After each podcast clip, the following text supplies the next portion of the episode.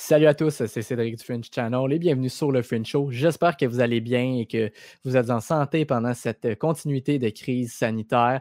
Donc, euh, pour l'épisode du podcast aujourd'hui, je vous épargne les likes et les commentaires. Vous savez déjà tout ça, comment ça fonctionne si vous appréciez l'épisode. Euh, aujourd'hui, mon invité s'appelle Gabrielle Gauthier-Veillette. Donc, Gabrielle est conseillère en sécurité financière chez Industriel Alliance. Euh, dans le fond, on s'est découvert parce que j'avais fait une story où je taguais Pierre-Yves McSween pour son livre Liberté 45. Il a euh, partagé ma story dans la sienne. Elle a vu ça, elle m'a contacté parce qu'elle et son copain Frédéric, euh, qui travaillent ensemble en, finance, en fait, euh, ils ont une, une, page Instagram et Facebook qui s'appelle Pour adultes responsables. Donc, des petites chroniques informatives sur le monde des finances qui, qui, sont super intéressantes. Et aujourd'hui, je me suis entretenu avec Gabriel. Frédéric n'était pas là. Euh, Gabrielle est super, je la connaissais pas avant, elle est super, euh, elle est remplie d'énergie en fait, très intéressante à écouter. Donc, euh, oui, au début, on parle un peu plus de son métier, de ce qu'elle fait, puis comment elle s'est rendue là, parce que j'ai déjà été moi-même très brièvement conseiller en sécurité financière. Mais euh, après ça, on, dévie un peu, un petit peu plus sur les finances en général, euh, les budgets, comment les gens ont une espèce de tabou au Québec avec leurs relations face à leurs finances. Donc, euh, c'était super intéressant. J'ai vraiment aimé ça, la rencontrer et découvrir un petit peu ce qu'elle fait et ses opinions. Donc, écoutez, sans plus tarder, je vous invite à découvrir ce qu'elle a à partager et bon épisode.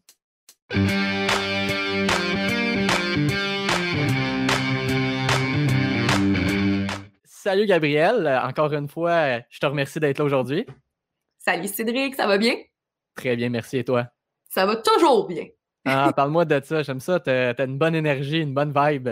Il faut.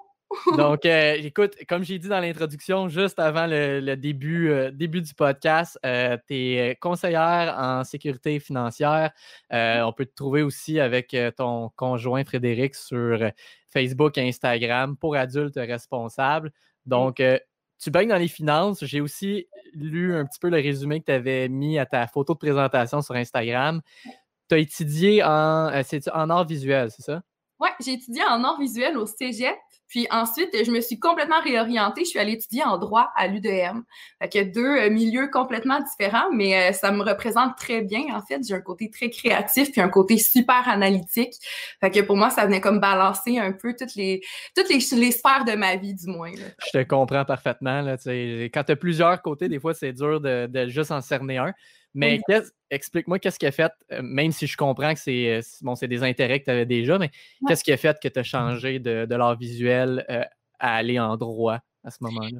Ben, c'est quand même particulier parce que au tout départ, j'étudiais en art visuel. Bon, ben, je cherchais un peu ma voie, effectivement. J'étais jeune, tu sais, 17 ans, quand tu sors du secondaire, puis tu te fais amener dans le vrai monde, si on peut dire. T'es, comme, OK, ben là, wait a second, faut que je réfléchisse. Puis que tu te sens encore comme un ado, puis on te dit, ah ouais, trouve ta vie tout de suite.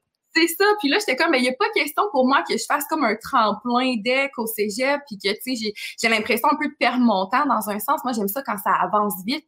Euh, fait que je me suis dit, bon, ben, gars, je vais étudier dans quelque chose que je sais que je suis passionnée, que je m'écœurerai pas, puis en même temps, ça va me permettre de finir mes cours euh, plus traditionnels au cégep. En bout de ligne, j'ai terminé mon deck euh, en art visuel, puis euh, j'ai comme eu une crise identitaire, si je peux dire. Alors, j'ai déménagé à Montréal sur, ça faisait quand même à peu près un bon six mois que je prévoyais mon déménagement à Montréal, mais déménagé toute seule là-bas. T'habitais où avant?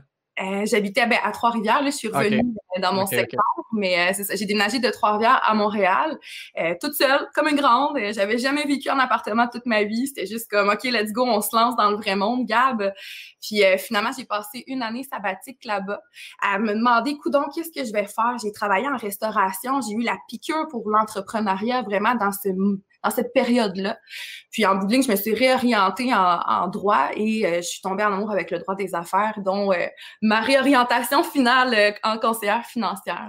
Puis quand tu as commencé en droit, est-ce que tu avais un plan en tête? parce que tu sais, ce que j'ai semblé, ce que je semble avoir compris, c'est que c'est ça, tu as trouvé euh, le monde des finances après avoir débuté le droit, mais fait que tu n'avais pas de place. On va aller en droit et on va regarder comment ça, comment ça se passe. C'est ça, ben, c'est que j'aime beaucoup les défis. Tu sais, moi, dans la vie, si j'ai pas de défis et qu'il faut pas que je me dépasse tous les jours, euh, oublie ça, je vais, je vais juste give up, je vais abandonner. C'est vraiment important, c'est ma motivation ultime le, matin quand je me lève, remonter des défis, me dépasser. Puis là, je me suis dit, bon, OK, ben, je vais me prouver que je suis capable d'étudier en droit, tu sais, je vais tester euh, mon intelligence, mes capacités à m'organiser puis à apprendre des choses. Puis ce que tu n'étais peut-être pas au courant, c'est qu'en même temps, j'étais gérante de trois restaurants au Vieux-Port de Montréal. OK. ça roulait mon affaire. c'est ça, j'allais dire, une petite routine tranquille. Ouais, c'est ça. ça tu sais, c'était tout ou rien. Ben là, c'était vraiment tout. Puis euh, c'est ça, de, de, fil en aiguille, euh, j'ai vraiment trippé sur le droit des affaires. Euh, je me suis rendu compte que j'étais très bonne en gestion aussi. Fait que moi, c'est clair qu'avoir un boss sur ma tête qui me dit fais pas ça, fais ci, fais ça. ça, non, ça a pas, ça aurait pas marché. Fait qu'en bout de ligne, conseillère en sécurité financière, ça m'a un peu comme tombé dessus justement quand j'étais revenue à Trois-Rivières. Euh, puis euh, j'étais, euh, je travaillais aux ailes piquantes Buffalo. Je sais pas si ça dit quelque chose là. Ben, je sais quoi, ouais une institution là, à Trois-Rivières. Ça fait ah, longtemps que ça existe. Là. Je suis déjà allée. ah, oui, je pense que tout le monde est allé là au moins une fois dans sa vie. Puis tu sais, ça roule là-bas. Puis écoute, euh, en tout cas, j'ai travaillé là-bas un soir pour remplacer une de mes collègues. Puis finalement, j'ai servi toute mon équipe de conseillers en sécurité financière chez Industriel Alliance Groupe Financier.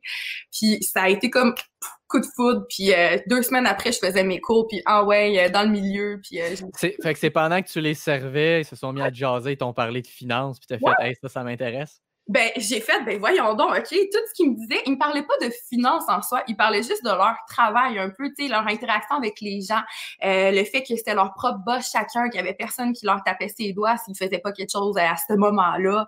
le lien surtout avec leur clientèle à long terme aussi, puis j'étais comme, wow, OK, on dirait que ça vient tout rejoindre mes valeurs, puis euh, surtout le fait que bon, il y avait des défis constamment, puis que c'est jamais la même chose d'une journée à l'autre. Fait que euh, j'ai embarqué dans le projet all in, puis je sais pas, hein, tu sais, la vie est bien faite. Faut vraiment, faut vraiment suivre la vague des fois. Puis, ouais, euh, faut que tu essaies des trucs aussi. Tu sais. Ouais, vraiment. Puis c'est la première fois de ma vie où j'ai l'impression que toutes les choses que j'ai faites, qui n'avaient pas de lien entre elles, que ce soit le chant, le patinage artistique, le piano, euh, bon, euh, le vendre des jeans euh, chez Jeans Bleu quand j'étais plus jeune, on dirait que tous ces trucs-là qui n'avaient pas de sens font du sens. Vraiment. Puis je suis comme, OK, ben crime, euh, la vie est bien faite. ben, puis même, euh, écoute, euh, à la base, tu peux utiliser toutes ces expériences de vie-là au travers de ton emploi actuel quand tu rencontres des clients. Ça peut te permettre de connecter avec des gens aussi. Puis, puis je fais une grosse parenthèse, mais tu viens un peu de confirmer une question que j'avais. Tu as parlé de chant. Ça se peut-tu que j'aille trouver des vidéos de toi qui fais des covers sur YouTube? Longtemps de ça, effectivement. J'en ai fait longtemps. Là, là c'est sûr qu'avec mon entreprise, j'ai un petit peu euh, mis le pied à terre là-dessus sur le break, là, mais c'est pas arrêté, c'est clair, il y a d'autres choses qui s'en viennent. ah bon, c'est bon, ça au moins, c'est le fun de savoir que l'étincelle est encore là. Toujours. Euh, on parle d'à peu près quand que tu as commencé, l'histoire que tu me racontais quand tu as rencontré les clients qui étaient chez Industriel Alliance, euh, c'est quand ça exactement? Donc, au final, ça fait combien de temps que tu es conseillère euh, en sécurité? Euh, ben, c'est sûr que, tu sais, devenir conseiller, il y a plusieurs étapes avant ça, tu sais. Fait que je pourrais dire, depuis que je suis dans le milieu financier, ça fait presque trois ans déjà. mais sinon, vraiment, conseillère financière, ça va faire deux ans au mois de février, là, que je fais ça à temps plein, là, que j'ai plus un autre emploi à côté pour subvenir à mes besoins. Mais dis-toi, écoute, je travaille tellement beaucoup ben Fred aussi, là, tu sais, parle pour moi, là, mais Fred n'est pas là ce soir, mais euh, on travaille tellement fort puis tellement d'heures que d'après moi, on a rattrapé pas mal de monde qui ont plus d'expérience que nous. C'est bon, ça. C'est le fun aussi pour euh, justement le futur de l'entreprise. Euh, tu m'amènes deux questions en disant ça. La première étant, je vais commencer avec celle-là. ton ben, Frédéric, justement, est-ce que, de ce que j'ai cru comprendre, vous vous êtes lancé là-dedans ensemble? Est-ce qu'il fallait ah, OK. C'est ce, que je, ce que je pensais avoir lu, si vous avez décidé de commencer ça. Mais, comment les deux vous êtes là-dedans? Là, je sais pour toi, mais lui, comment ça s'est passé? Ben, c'est quand même drôle parce que, dis-toi, Fred, il est tout jeune encore, puis les gens sont tout le temps surpris quand ils apprennent son âge. Euh, Fred, il vient d'avoir 19 ans. Euh, c'est vraiment... Toi, t'as quel âge? Moi, j'ai 25. Ah, j'ai une couleur, c'est ça que tu veux dire, là? Pas pas tout, on est encore tout jeune. Mais euh, tout ça pour dire que, ouais, Fred, il a commencé, en fait, comme mon adjoint, donc mon assistant, quand il y avait il semble avoir 18 ans. Mais pour être conseiller en sécurité financière, tu n'as pas le choix d'avoir 18 ans. Tu sais, ça prend un permis annuel, il faut que tu fasses des cours, etc. Puis, ben lui, il pouvait pas le faire. Fait que moi, j'ai fait, bah, on va être wise, on va le faire rentrer comme mon adjoint. Puis il a tout appris sur le terrain. Puis finalement, dès qu'il a eu 18 ans, ben, il est allé passer ses cours, il a tout réussi les examens. Ah ouais, pas de stress. Euh. puis euh, ben, je pense c'est quand même drôle parce qu'il y a plusieurs personnes qui euh, ont un regard un peu, oh mon Dieu, sont vraiment jeunes pour être dans ce milieu-là. Euh, c'est pas courant qu'on voit des gens de notre âge dans ce milieu-là. Habituellement, c'est plus des gens qui ont autour de 35-40 ans qui, se réorientent dans ce milieu-là. Euh, puis souvent, les gens nous demandent, OK, mais comment vous faites? Vous trouvez ça dur d'aborder des gens qui sont plus âgés que vous pour leur expliquer comment fonctionnent les finances? Puis est-ce que ces gens-là vous trouvent crédibles aussi? Euh, puis au contraire, ben quand nous, on est tellement ouvert avec notre clientèle, puis on cache rien, puis on, tu sais, c'est un lien quasiment familial qu'on établit avec nos clients. Puis après ça, ils nous appellent nos petits jeunes, puis euh, tu sais, ils aiment tellement le fait qu'on va être là pendant super longtemps, puis qu'on n'a peut-être pas autant d'expérience que les autres, mais on a tellement euh, on veut tellement en apprendre, puis on, est capable de dire, ah ben ça, je sais pas, écoute, je te reviens avec une réponse. Puis c'est ouais. C'est ça, on n'a pas la, à notre âge, puis je dis ça parce que j'ai fait, bon, euh, j'ai fait de la vente automobile, donc j'ai eu un petit peu à dealer cette, espèce de relation-là avec les clients qui sont plus vieux aussi. Et euh, je sais que je te l'ai déjà dit, mais au cas où je sais pas, des gens de ma famille ou des amis qui m'écoutent et qui disent Attends, c'est bizarre, pourquoi il a pas spécifié euh, J'ai été moi aussi conseiller en sécurité financière. Euh, euh, brièvement, je dois dire, mais, mais ça pour dire que je comprends ton point parce que c'est ça. Je pense que c'est peut-être générationnel, mais on n'a pas cette peur-là de dire aux gens ben, je le sais pas. même au contraire, moi, je trouve que c'est facile. Je ne sais pas, je vais aller trouver la réponse. je vais vous revenir avec la réponse. Versus bon, là, je vais dans les stéréotypes, je sais que c'est pas tout le monde de 40, 50 ans qui sont comme ça, mais tu as, des gens un peu plus vieux avec la mentalité vendeur que s'ils mm. s'ils savent pas, ils vont te bullshiter puis ils vont te dire n'importe quoi juste pour te donner une réponse. Là. Ouais, ben moi, j'appelle ça des vendeurs de cossins, c'est plate à dire, là, mais j'appelle vraiment ça des vendeurs de cossins, ben, là-dessus. Il y a ça, puis des vendeurs, en fait, c'est des vendeurs d'assurance aussi, c'est littéralement l'image. Oui, ben c'est plate parce que souvent, c'est une minorité de personnes qui ne restent pas longtemps dans ce milieu-là. Euh, parce que les autres, ils font des coûts de commission. Tu sais, ah ouais, on vend des produits qu'on croit même pas, puis euh, on le vend à ça cher pour nos clients. Ils se font plein d'argent d'un coup, puis fou, ils s'en vont juste avant de tout faire enlever parce que les clients se rendent compte que ça fait pas de sens. Euh, puis malheureusement, ben c'est ce petit pourcentage-là de conseillers vient ternir beaucoup l'image qu'on a d'un financier. Puis ça, je trouve ça dommage pour monsieur, madame, tout le monde parce que souvent, c'est la première réaction qu'on a euh, quand on va vers les gens. C'est surtout au début quand on commençait, là, maintenant, c'est plus les gens qui viennent vers nous, là. Mais au début, quand on commençait puis qu'on appelait des gens, qu'on qu'on allait, demander s'ils voulaient faire des rencontres avec nous, des comme, ah non, non, non, moi, j'ai besoin de rien, m'arrange tout seul. Puis, je les comprends je les comprends parce que moi aussi, c'était ça ma réaction au départ quand il y avait un conseiller qui m'abordait. J'étais genre, ah non, j'ai besoin de rien, je suis capable de m'arranger tout seul. Ben, j'avais tout le temps dans ma tête la petite voix de, ah, il va encore me vendre de quoi? Ah, il veut me vendre mm Ah, j'ai pas besoin de ça. Mais c'était là mon erreur parce que je me suis bien rendu compte que même toute seule par moi-même, qui a étudié tous les cours là-dedans, qui euh, suit des formations constamment, qui est tout le temps à l'affût des dernières tendances du marché, ben même moi, des fois, j'ai des questions là-dedans. Puis je me dis, écoute, monsieur, madame, tout le monde qui travaille 40 euh, heures par semaine, qui a des enfants, qui doit gérer ses propres finances, il n'y a pas le temps de s'éduquer de la même manière que nous, on, s'éduque tous les jours. Puis ces connaissances-là, mais c'est les professionnels comme nous autres qui peuvent les apporter plutôt que ces gens-là aient besoin d'aller les chercher puis de les comprendre. Je, je suis d'accord avec toi. Si je veux extrapoler un peu là-dessus, par contre, moi, personnellement, je trouve, parce que tu dis, bon, les gens, ils n'ont pas le temps. Je pense que les gens ne prennent pas le temps, en fait. C'est plus ma façon de le voir. Puis bon, ceux qui ont la chance d'être aidés par, mettons, des gens comme euh, Frédéric et toi, c'est quand même pas pire, mais je trouve ça quand même triste pour avoir vu personnellement beaucoup de situations euh, quand même spéciales au niveau des finances personnelles. Je trouve ça dommage qu'il y en ait, qu'il y en a qui, ont, qui justement, ils refusent automatiquement l'aide parce que, bon, ah, je vais encore me faire vendre quelque chose. Et ils ne prennent pas le temps de, de s'instruire. Puis ça fait que ça fait des, des, des situations, justement, des jeunes en quarantaine, cinquantaine. On pourrait parler des jeunes aussi, mais les jeunes, on, le prend un peu plus pour acquis. Mais des jeunes en quarantaine, cinquantaine qui ont des situations financières pas solides du tout, là, tu te dis, ouais. Pour tu sais, j'ai beaucoup, euh, ben Fred, on a beaucoup de clients euh, de milieux différents, euh, des professions différentes, de salaires annuels bruts complètement différents aussi, qui ont des enfants, qui n'ont pas d'enfants. Mais je pense qu'il y a une chose sur laquelle Fred et on s'accorde toujours par rapport à la majorité de notre clientèle, c'est que tabarouette que le monde est endetté aujourd'hui. Ça n'a pas de bon sens. Euh, les gens, eh ben c'est pas c'est pas de leur faute, c'est un problème de société qu'on a. Euh, on vit dans le capitalisme à côté. On veut consommer tout tout de suite maintenant. On fait la même chose avec nos relations aujourd'hui. Euh, puis j'ai remarqué que peu importe la génération, que ce soit des personnes plus âgées ou même des jeunes aujourd'hui, ils ont tous le même problème. C'est-à-dire consommer, consommer, consommer, même pour des choses qui n'ont pas nécessairement besoin. Ils se créent des besoins. Puis c'est pas de leur mm-hmm. faute. Comme je l'ai dit, c'est la société qui est comme ça. On se fait bombarder de publicité à tout bout de champ. Euh, on est beaucoup axé sur l'apparence, fait des nouveaux vêtements, le, gros char. Euh, tu sais, prendre un char à crédit, là, écoute, il, ça fait pas de sens dans ma tête. Quand, quand je l'explique des fois à des clients, là, ils comprennent. Mais si je leur avais pas expliqué, jamais ils comprendraient que crime, ça fait pas de sens de devoir emprunter de l'argent, payer de l'intérêt pour un bien qui va perdre, qui va, qui va avoir de la désuétude dans le temps, euh, puis qu'en bout de ligne, tu vas, ça va juste être des dépenses accumulées. C'est fait plus de sens de prendre ton temps, mettre de l'argent de côté, faire du profit avec ça dans des bons placements, puis ensuite l'acheter ton char. Mm-hmm on vit comme ça aujourd'hui. Mais ça, puis ça, moi, personnellement, euh, sans nécessairement aller en, profondeur, là, mais moi, ça a été mon, regret personnel parce que mmh. j'ai été un cordonnier mal chaussé. Euh, j'ai eu des. Euh, ça, c'était avant que je commence à vraiment m'intéresser aux finances.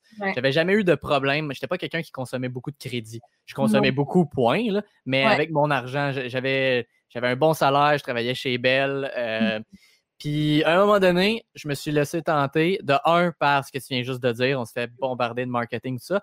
Et la deuxième raison, puis ça, je l'ai vu chez presque tout le monde, c'est par ma propre stupidité. C'est-à-dire que je me trouvais, je me, je me, on, se donne des raisons. Moi, les miennes, la mienne, quand je suis allé me chercher euh, une première voiture avec des paiements, c'est ben, je suis un gars de char. C'est une de mes passions. C'est pas grave, j'ai un bon salaire, j'ai pas d'autres dettes. Euh, mais après ça, ça, ça s'est accumulé à d'autres choses. J'ai fait des mauvaises décisions dans ma vie, puis je me suis mis un petit peu dans la merde à un certain moment de ma vie. Euh, fait que c'est ça. plus là? Euh, ben, en tout cas, je suis en, train de, en train de me. Je suis plus là avec la voiture, je suis en train de me sortir la tête de l'eau, mais. exactement. Mais je suis d'accord avec toi. Puis, mmh. tu disais, bon, que toi, puis Frédéric et toi, vous avez la chance que les gens, même s'ils sont plus vieux, au contraire, ils aiment ça de, faire affaire avec vous. J'ai quand même, après ça, c'est peut-être mon approche qui n'était pas bonne, je ne sais pas. Je constate que je suis bon avec les clients. J'ai toujours offert un excellent service à la clientèle. Mais mm-hmm. euh, j'ai eu à quelques occasions, autant dans le, monde automobile que quand j'étais dans les finances, quand même des, personnes euh, qui, qui, me regardaient un peu de haut dès le début. Tu, sais, tu dois détruire cette barrière-là avant de faire quoi que ce soit parce que tu es qui toi le jeune pour me dire quoi faire avec mon argent? Tu es comme, ouais, mais tu sais, l'âge n'a pas rapport là-dedans. Là, non, ben c'est ce que je disais souvent. C'est drôle quand même parce qu'il y a beaucoup de jeunes qui, qui nous écrivent pour savoir, OK, euh, c'est quoi être conseiller financier? Parce qu'ils n'ont jamais entendu parler de ça de, leur, de toute leur vie. Euh, puis il y en a beaucoup qui nous demandent, ben tabarouette, ça doit être difficile quand vous êtes jeune, tu sais, de, de, justement confronter ça de manière quotidienne. Mais à un moment donné, je sais pas, c'est juste, on trouve comme une manière d'aborder les choses. Puis, ah ouais, toi, t'es jeune. Ah ouais, puis toi, t'es vieux. Genre, ah, c'est bon, ça.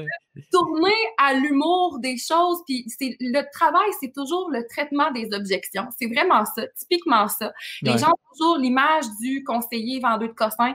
Ben, nous, on doit tout détruire une après l'autre, ces objections-là, mais avec des faits, là. Pas avec, ah, moi, je crois tellement ça.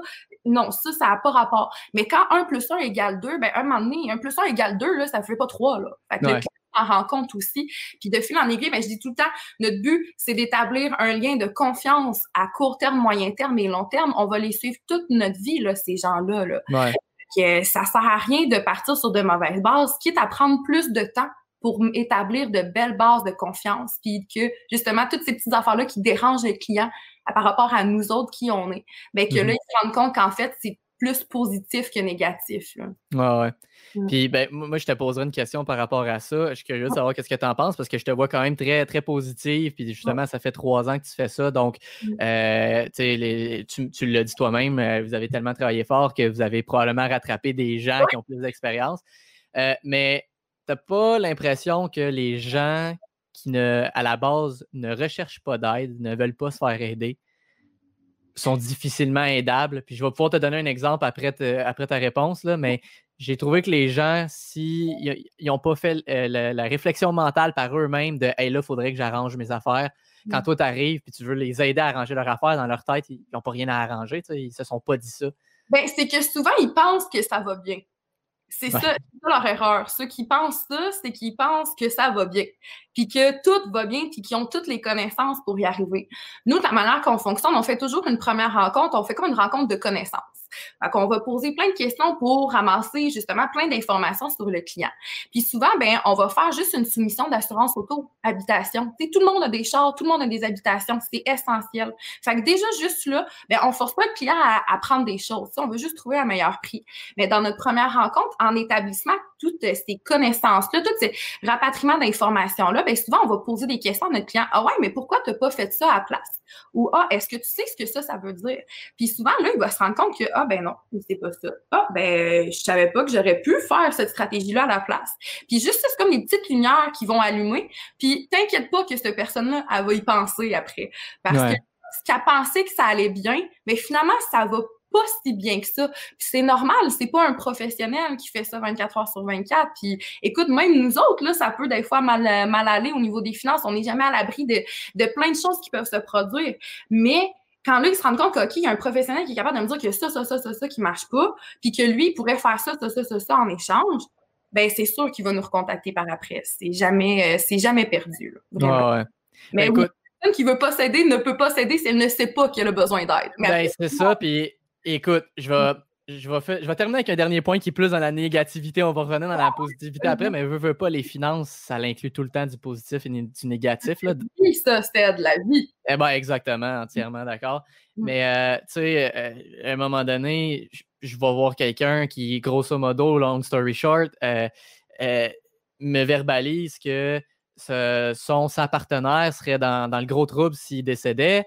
Euh, les deux le verbalisent, c'est comme, peut plus garder l'appartement, peut plus rien faire, là, puis retourner chez les parents. Ah, bon, ben parfait. Fait que, bref, on fait le travail, on jase. C'est quelqu'un que, que j'avais déjà discuté un peu avec mmh avant. Donc, euh, se rend compte qu'effectivement, il y, a des, euh, il y a des produits qui pourraient les aider.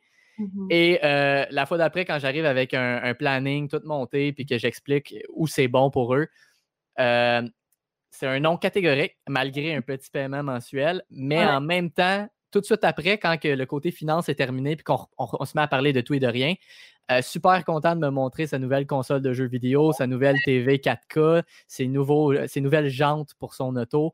Toutes des affaires qu'au total, ça a coûté des milliers de dollars, mais versus ton petit paiement mensuel que tu aurais fait pour le protéger. Là, ouais. puis, puis la famille en entier, quand ils ont verbalisé, ben non, on serait dans le trouble.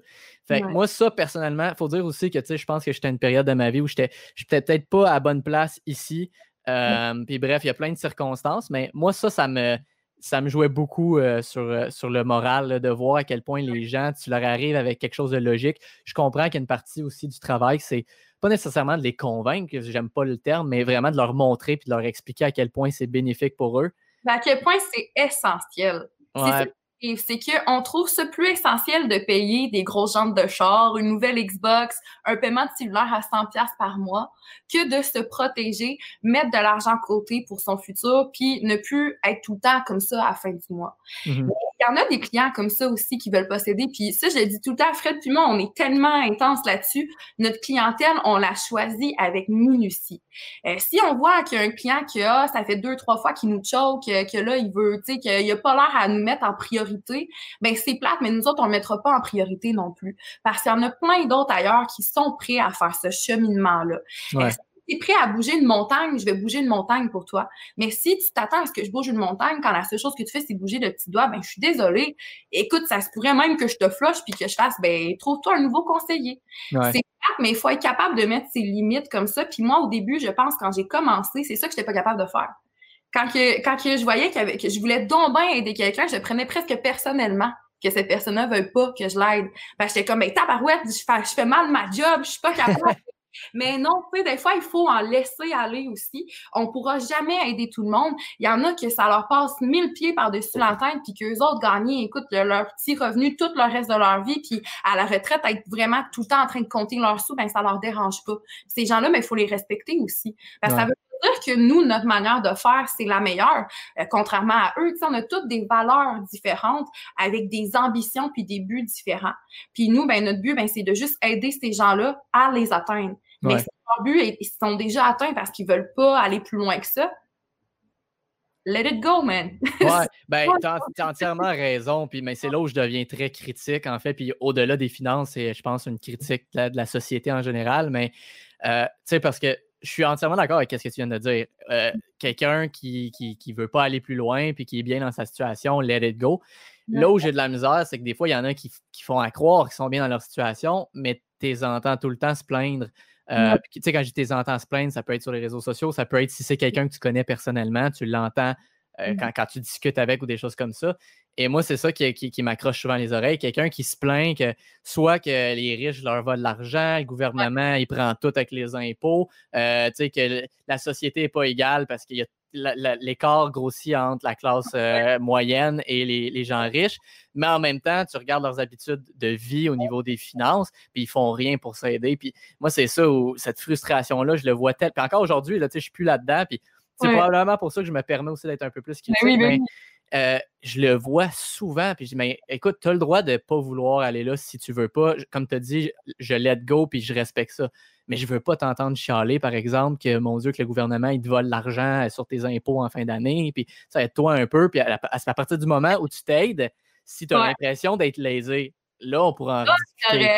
Ouais. Mais... Euh, ben, sur le choix du gouvernement, mais qui vote pas. Ouais, ben, c'est ça aussi. Ben, encore là, par exemple, tout le monde, il y a toujours un avocat du diable quand tu entends les gens qui disent Ouais, mais justement, j'ai pas voté, c'est pas moi qui ai mis en place celui qui fait de la. Ah, ok, là, on peut partir longtemps avec ça. Non, on va pas rentrer dans les discussions politiques parce qu'on en a vu pour un petit bout avec nos discussions financières. Exactement. mais ces gens-là, oui, ils vont toujours chialer, mais possiblement que c'est des gens qui chialent sur tout aussi. C'est une personnalité, hein, une personne. Euh, il y en a des clients avec qui ça ne matche pas.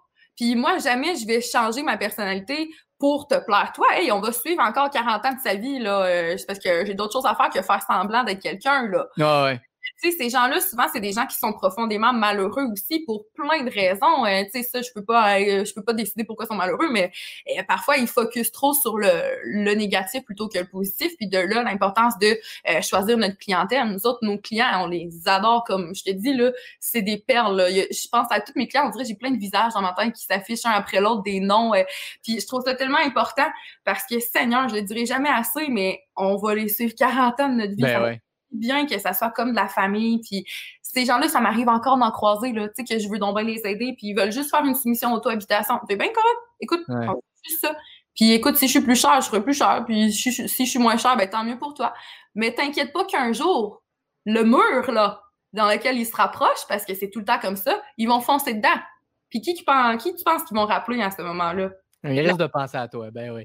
Exactement. Fait que, c'est juste reporter plus tard. Ouais. Euh, je, suis comme un peu curieux. Euh, moi, c'est certain. bon, je n'étais pas avec Industriel Alliance. Je n'avais pas, mmh. euh, j'avais pas ça, que je trouve intéressant au niveau de l'assurance auto-habitation parce mmh. que c'est quand même un produit qui, comme tu as dit, que tout le monde a besoin. tu sais, sans aller dans les détails non plus, puis tu m'arrêtes, je ne veux pas aller dans des trucs ultra personnels ou quoi que ce soit, mais avec justement Industriel Alliance, est-ce que tu considères que assurance euh, euh, auto-habitation représente quand même une bonne portion des produits que tu, euh, tu, offres à tes clients? Ou ce serait quoi, mettons, en pourcentage, selon tes activités, une, portion assurance auto-habitation, assurance vie, placement? c'est lequel qui prend le plus de place dans ton entreprise, dans le fond? Bien, déjà, il faut, faut, savoir qu'avec Industriel Alliance Groupe Financier, ben, on fait aussi du courtage avec PPI. Fait ça, c'est les gens savent souvent pas ça. Ils pensent qu'on vend juste des produits industriels Alliance, mais non, c'est pas vrai. on, on vend Empire Vie, euh, Manuvie, euh, Canada Vie, nomme-les toutes. Là. On vend quand même vraiment beaucoup d'entreprises grâce à notre courtage. Euh, puis moi, quand je rentre chez un client, ben je m'occupe de tout c'est bien important. Moi, c'est pas vrai que je vais euh, laisser quelqu'un d'autre s'occuper de ses placements quand j'ai jamais rencontré cette personne-là. Euh, puis c'est pas vrai que je vais laisser quelqu'un d'autre s'occuper de ses assurances si je fais juste faire des placements. Euh, c'est les finances, l'assurance, l'assurance auto-habitation aussi, ça fonctionne tout ensemble. on protège d'un côté l'actif qu'on a gagné, puis de l'autre, ben on investit l'actif qu'on a gagné. Fait que ça fait pas de sens que tu ça soit deux personnes différentes qui se connaissent pas qui font ça. Fait que est-ce que j'ai est-ce que Fred et moi on a un pourcentage plus élevé de placement ou d'assurance ou auto-habitation, je pense qu'on est pas mal égal dans tout, sérieusement. OK, euh, fait que tu es habitué de faire un gros package, euh, tu sais, comme un peu de tout. En compte, c'est vraiment important, là, tu sais, c'est notre, notre modo, là, si je peux dire. Euh, on éduque nos clients À toutes les fois qu'on fait une rencontre, on se donne un thème pour cette rencontre-là, puis c'est là-dessus qu'on se concentre cette journée-là. Puis on apprend des choses à nos clients. Ça dure toujours à peu près une heure, une rencontre avec nous autres, puis c'est bien important parce que dépasser ça, euh, tu dis une information, fou, ça s'en va de l'autre bord. Fait que on veut que ça reste là. Euh, puis c'est ça. Fait que je te dirais peut-être que nous, on fait à peu près tout. Tu sais, même on fait du partenariat avec euh, Martine Gagnon chez Planiprêt euh, pour nos hypothèques. Fait que nos clients, on les envoie là aussi pour qu'elles trouvent des meilleurs taux. Elle aussi, c'est une courtière. Fait qu'elle vend les meilleurs produits possibles pour eux autres. on fait du partenariat aussi avec des avocats. Fait que si on voit qu'on a une situation que notre client aurait besoin de consulter, ben on va le référer à, nos avocats, nos notaires. Fait que c'est, c'est vraiment, nous, on veut être les personnes ressources au niveau des finances, même quand ils reçoivent une lettre du gouvernement et qu'ils ne savent pas ce qui est écrit. On veut juste être la ressource pour leur budget, c'est bien ça, justement. Ça, les gens, comme tu as dit au début, qui s'occupent moins de ça, ben, ça leur permet de, vous avoir en tête quand, quand ils ont des questions. Puis, euh, mais euh, tu vois, je pense que tantôt, indirectement, tu as amené un point important. Tu, sais, tu disais, ça fait trois ans que tu fais ça, euh, mais deux ans à temps plein. Donc, ça veut dire que la première année, le, euh, si j'ai cru bien comprendre, c'est que tu travaillais temps partiel le temps de commencer à monter la business. Euh. Pas juste monter la business, mais faire mes cours, euh, faire mon stage. moi, dans la vie, je fais des, je prends des risques, mais je prends des risques calculés je vais prendre euh, un, risque sur le coup de l'émotion. C'est vraiment important que tout fasse du sens. ça a été là la différence entre toi et moi. ah, ah ben ça, j'étais comme ça pendant un bout de temps quand j'étais plus jeune aussi. Ben, je te dirais, en fait, euh, moi, c'est que je t'ai parlé, je travaillais chez Bell. Puis ce qui me gardait là, c'était le salaire et avantages sociaux. À la fin, là, puis tu sais, euh, ma blonde pourrait t'en parler en masse. J'étais, j'avais jamais, j'ai connu Mmh. la signification profonde de, dépression. Ben j'aimais vraiment pas cet emploi-là euh, mmh. à cause de la culture de l'entreprise. C'est vraiment là, puis là, écoute, ça, ça pourrait être un autre podcast à part entière. Et mon but, là, je, me sens un peu négatif depuis euh, le début de la conversation. C'est pas nécessairement mon intention. Mais, mais, euh, écoute, ça, ça me travaillait, puis je cherchais. Moi aussi, j'ai toujours voulu, j'ai ce désir-là, justement, d'être un peu plus maître de mon horaire, de mes affaires travaillé avec moi. Ah, pardon? J'ai travaillé avec pour adultes responsables. Ah, t'es gentil, t'es gentil de l'offrir. En ce moment, je suis dans un bon parcours que j'aime bien. Fait que tout, tout va bien. Mais, mais c'est ça, c'est que moi, quand j'ai trouvé la, la, carrière de conseiller en sécurité financière, euh, il aurait fallu que je fasse ça, en fait, être un peu plus temps partiel d'un côté, le temps de, de, bien me poser en tant que conseiller, numéro un. Mais euh, le truc, c'est que moi, je travaillais temps plein avec beaucoup d'overtime chez Bell. Fait que là, je ne pouvais pas mêler les deux. C'était un ou l'autre. Donc, j'ai fait Bell pour faire ça. Et dans ma tête, je courais avec cette, décision-là. Enfin, je peux m'en aller de chez Bell. et euh, je suis capable de voir chacune des erreurs que j'ai faites avec le recul. Mmh euh, mais c'est ça. Fait je comprends un petit peu qu'est-ce que tu as fait de, commencer peut-être un peu plus graduellement. C'est beaucoup plus simple et une façon, comme tu as dit, un risque calculé. Oui, parce que dans un sens, quand tu, quand tu commences dans ce milieu-là, ben forcément, tu n'as pas toutes les connaissances qu'il faut, même si tu as suivi les cours, euh, même si tu as passé ton permis, puis même si tu fais de la formation continue tout le temps. Euh, il y a une certaine partie de, de ces informations-là, ces connaissances-là qu'on va acquérir à force de, de, faire face à des situations personnelles aux clients. Euh, tu sais, moi, je dis le meilleur apprentissage possible, c'est quand j'arrive chez un client puis que je ne sais pas, tout ce qui se passe avec telle, telle, telle affaire, qui me pose une question, je suis comme j'aime les chats. Tu sais, c'est important ça parce que les finances sont exactement comme les êtres humains. Elles sont uniques à chacun. si on connaît un milliard de choses, mais ça ne veut pas dire que tout ce un milliard de choses-là va faire du sens pour la situation de cette personne-là. Quand j'ai commencé, mais je voulais me laisser le temps de pouvoir faire face à tous ces cas-là en concret qui sont très différents de la théorie pour justement assimiler ces informations-là que j'aurais jamais pu acquérir autrement, mais sans me mettre de pression. Parce que si je devais vendre, vendre, vendre, vendre, vendre, je serais une vendeuse de cossins, puis je suis pas capable. Euh, je sais pas si mais je ne suis pas capable. Et il faut être franc, honnête, puis direct. C'est la même chose que je demande de mes clients. Comme ça, je perds pas mon temps et ils ne perdent pas leur temps. Puis je voulais pas avoir cette pression-là d'avoir un salaire qui rentre avec ça. Ouais. J'ai quand même, mais tu sais, je dis je prends des risques calculés, mais j'ai quand même euh, terminé mon stage puis presque engagé Fred tout de suite après. Ben, tu sais, il n'y a rien non plus, euh, surtout en entrepreneuriat, il n'y a rien qui s'atteint sans risque, donc c'est quand même bien normal. C'est pour de là, risque calculé, risque est quand même présent. Mais, euh, mais ouais, ben, tu sais, tu parles de justement que tu ne voulais pas être une vendeuse de cossins. Puis je me sentais pas comme ça parce qu'il y, a des portions de la vente que j'aime bien, mais moi, ce que j'ai pas aimé qui allait, qui allait, en plus, qui fonctionnait pas avec ma situation personnelle, mais c'était la, sollicitation initiale avec ton réseau personnel. Je pensais que j'aurais pas de problème avec ça, mais j'ai réalisé quand même. Pardon? Moi, je l'ai pas fait. Qu'est-ce que tu as fait? Qu'est-ce que tu as fait? Moi, ce que je faisais au tout départ, je me pratiquais, OK, je tenais même pas, je prenais le bottin téléphonique, j'avais jamais pris ça de ma vie, un bottin téléphonique papier, je savais même pas si ça existait encore. Il doit être rendu gros de même? Ah, il, était pire encore, je te ah dis. Ah ouais, c'est surprenant. Ah ouais, vraiment. Puis écoute, je prenais ça, là, puis j'appelais pour faire des soumissions d'auto-habitation, c'est tout. Je me pratiquais juste comme ça. Puis je voulais pas forcer mon cercle autour de moi à faire affaire avec moi parce que premièrement, je savais pas si j'allais aimer ça, cette profession-là. Deuxièmement, je savais pas. Nos, nos clients les plus critiques, c'est ceux qui nous connaissent le plus aussi. Hein. Euh, puis moi, ben, je me sentais pas assez forte euh, encore pour pouvoir tout répondre à leurs questions. Puis tu sais qu'eux autres, ils me foncent dedans, puis en ouais, ils niaisent pas avec le pot, comme on dit. Puis c'est ce que je faisais. Fait que je prenais ces, ces, ces listes-là, puis j'appelais. Puis souvent, je me faisais dire non. Puis tu sais, ça, je trouvais ça dur au début. Au début. Puis de fil en aiguille, ben, j'ai trouvé des manières de ah ouais, comment ça, tu veux pas faire ça, hein, pourtant, me semble, tu sais. Puis finalement, je réussissais de plus en plus à avoir des rencontres. Puis en bout de ligne, mais ben, ces rencontres-là, quand je rencontrais les personnes, ben, me référaient à d'autres personnes.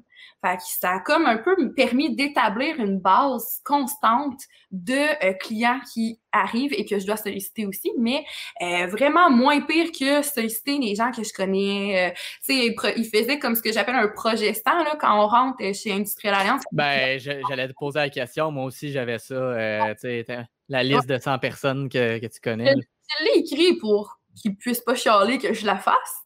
Mais personnellement, je trouve que dans n'importe quel business, même si tu vends des brosses à dents en bambou, euh, solliciter les gens autour de toi, c'est pas la bonne façon. Non, je suis d'accord avec toi là-dessus est bon. Euh, tu sais, moi, j'ai du temps, les produits, c'est pas ce qu'on vend parce qu'on vend toutes les entreprises. Là, on fait avec du courtage avec les pays. Fait que notre produit, c'est nous. Fait que c'est vraiment nous. C'est les gens vont nous choisir, nous autres, parce que je suis Gabrielle, puis c'est Frédéric. Puis ils sont le fun, eux autres, je m'entends bien avec eux.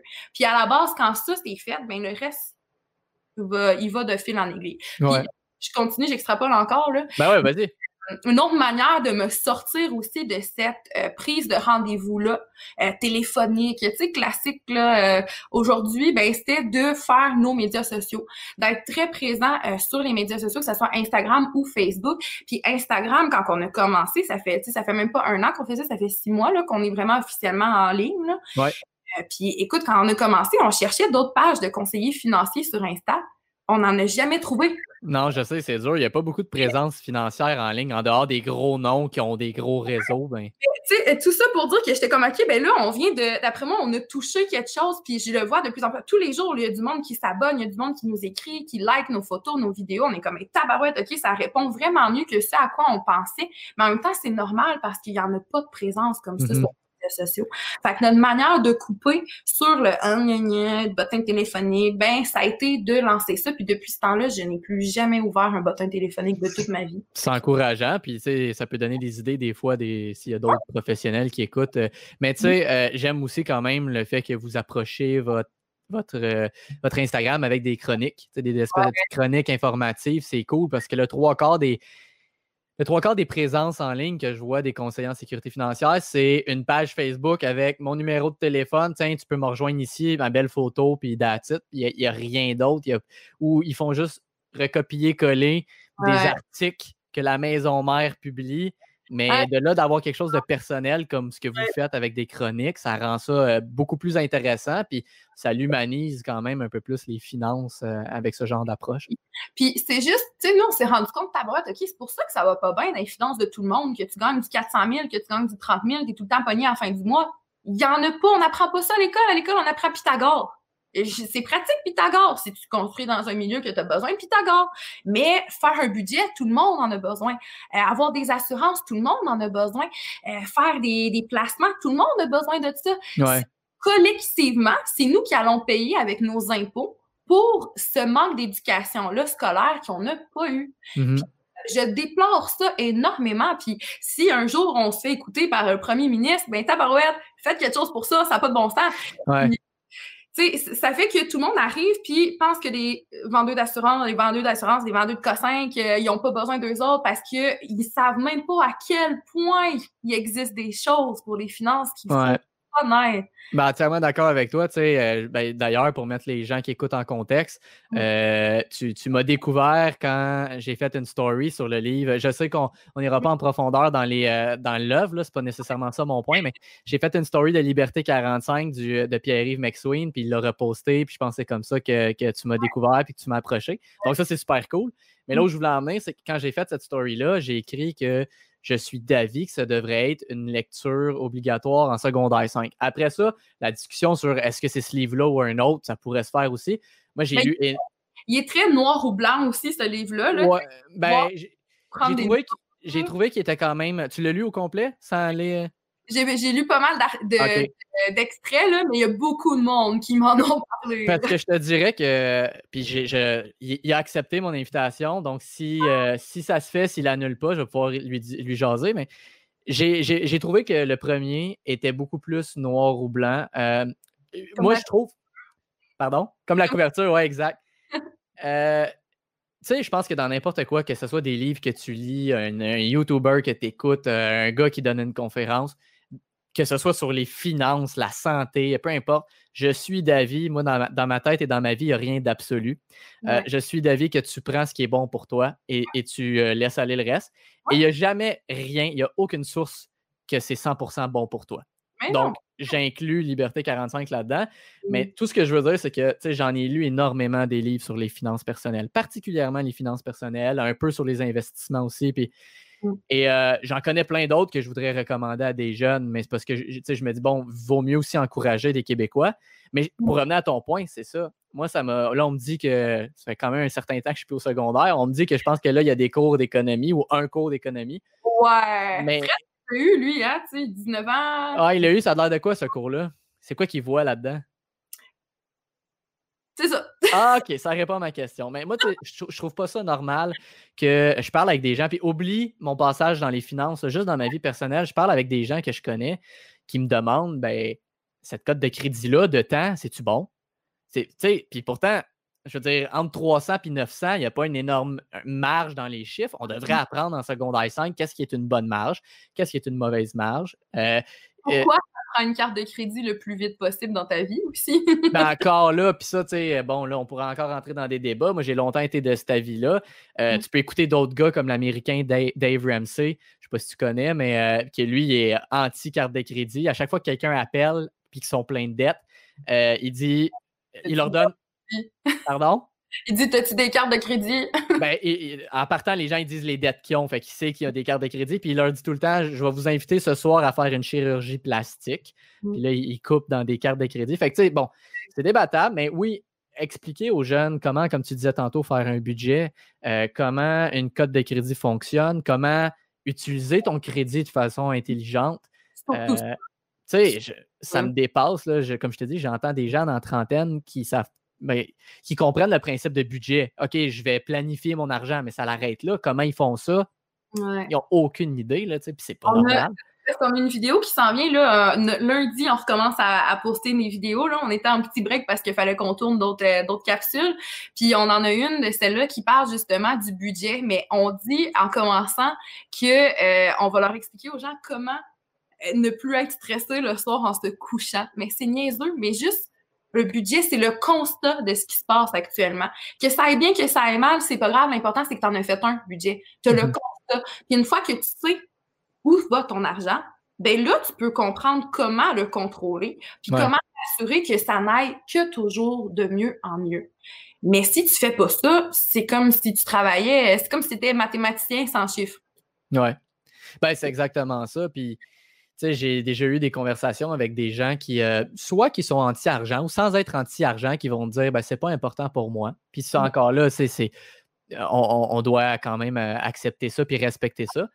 Ah, mais j'observe souvent des contradictions dans le discours des gens, puis ils vont dire que c'est pas important, mais en même temps, ils ont envie de telle ou telle chose. C'est pas obligé d'être un objet, ça peut être une expérience, ça peut être un projet.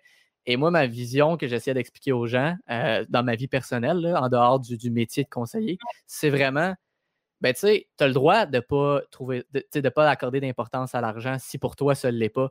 Ceci étant dit, justement, ça c'est ma vision, tu me diras ce que tu en penses, mais si tu n'accordes pas d'importance à l'argent, tu devrais être une des personnes qui le gère le plus parce que en le gérant, tu ne seras pas esclave de ton, de ton argent ou de tes dettes, parce que c'est toi qui vas le contrôler. J'aime toujours la, la dualité entre contrôle ton argent et ne te laisse pas contrôler par ton argent. C'est drôle, j'avais une discussion avec ma meilleure amie cette semaine par rapport à ça. Puis, tu sais, elle, ça, la, est dans une mauvaise passe présentement, puis ça allait pas bien. Puis, on parlait du fait que le capitalisme, puis c'est plate à dire, je reviens tout le temps là-dessus, mais c'est tellement présent partout sur la planète. Puis, tu es obligé de faire partie du système si tu veux te sortir du système. Je sais pas si tu comprends un petit peu ce que je veux dire par là, mais ben tu as le choix de jouer la game. Combattre le feu par le feu. Exactement. Puis qu'à un moment donné, tu en es tellement de l'argent que si tu veux, tu peux te la construire ta maison autosuffisante en dehors, puis ne plus avoir à gérer quoi que ce soit. Mm-hmm. Euh, tu vas pouvoir juste te coucher le soir sans stresser le lendemain parce que tu ne seras pas obligé d'aller travailler pour manger, pour ton loyer. Mais l'affaire, c'est qu'on n'a pas le choix de la jouer, cette game-là. Puis depuis qu'on est jeune, depuis qu'on est tout petit, avant même qu'on sache peut-être même parler, on la joue, cette game-là, parce qu'on est un produit de consommation pour des gens qui se font de l'argent sur ouais, nous. Fait que, tu sais, forcément, oui, t'aimes pas l'argent, mais t'as pas le choix d'avoir un certain intérêt pour la gérer parce que sinon, tu t'en sortiras jamais. Ça va toujours être ça qui va te mener par le bout du ben, nez. Exactement. Puis c'est comme tu as dit, tu peux ne pas aimer ça. Ou mm. ça peut être ne pas aimer ou juste ne pas accorder d'importance. C'est pas obligé d'être non plus euh, de l'animosité, mais euh, tu peux être dans cette situation-là, puis justement, quand même, le, maîtriser. Puis tu sais, ce que tu viens de dire, euh, que même si on n'aime pas, exemple, ce système-là, on est dedans. Ben justement, juste pour le citer, vu que je l'ai lu récemment, mais McSween, c'est un peu ce qu'il dit aussi. Il dit Regarde, je suis pas en train de faire le débat de euh, est-ce que c'est un bon système ou pas? On est dedans, on est dedans. Moi, je suis juste en train de vous expliquer comment vous en sortir euh, la tête haute. C'est un peu ça, tu sais, je veux pas parler juste de lui. J'ai, comme je te dis, j'ai lu, euh, je, lis plus de livres en fait américains ou en... Il servait des sushis à McSween quand je travaillais à Montréal pour payer ah endroit, puis on avait discuté de tout ça, puis forcément, il y a comme semé une petite germe, un petit germe en dedans de moi. Ben oui, forcément, certainement. On dirait ça met tout le temps. Puis récemment, la semaine passée, j'ai, j'ai écrit à partir de notre page, euh, notre page Insta euh, pour lui montrer qu'est-ce que je faisais, puis me demander s'il se souvenait encore de moi. Puis il se souvenait encore de moi. J'ai comme, été ouais. C'est cool, ça, hein? J'ai travaillé en télé aussi pendant un bout de temps. J'ai beaucoup de familles dans ce milieu-là. Puis euh, j'ai 11 ans, je travaillais en télévision euh, comme assistante de prod ou adjointe à la production. Le croisais souvent sur des plateaux. Puis, tu sais, au début, quand j'étais plus jeune, j'accordais pas trop d'importance à ce qu'il faisait. Tu sais, moi, c'est juste que je voulais voir, c'était du monde qui chantait. Puis, tu sais, c'était plus ça qui me faisait triper. Mais on dirait que tout ça, cette petite voix-là, est comme restée là dans ma tête. Puis, ça a fait son bout de chemin, tu sais. Ouais, ouais. Ben, puis tant mieux si justement, il y, a, quelque chose qui a germé à ce moment-là. Euh, puis, bon, je citais lui, je pourrais en citer, comme je dis, mm-hmm. plein d'autres. Je lis beaucoup plus américain ou euh, anglophone canadien, juste mm-hmm. parce qu'il y, en a plus, là. Tu sais, c'est quand même un peu, un peu plus dur de trouver du contenu québécois. Mmh. Euh, mais c'est ça. Euh, c'est en gros, c'est j'essaie de, faire comprendre des fois aux gens, regarde, tu as le droit de ne pas aimer le système. Euh, tu n'es pas obligé d'investir dans des compagnies qui ne rejoignent pas tes valeurs. Il y a plein de façons d'investir, mais tu sais, fais-le. Puis il y en a des fois qui pensent qu'il est trop tard quand ils s'en rendent compte. sais, oui, c'est sûr. Même moi, j'ai 28, j'aurais aimé commencer à 20, mmh mais bon, mieux vaut tard que je. Pardon? Comme Fred. Exact. Lui, comment être tout ça à cet âge-là? Moi, j'aurais fait choix de vie complètement différents, Seigneur. ben, moi aussi, j'aurais, j'aurais. Surtout certains choix en particulier que j'ai en tête auraient été complètement différents.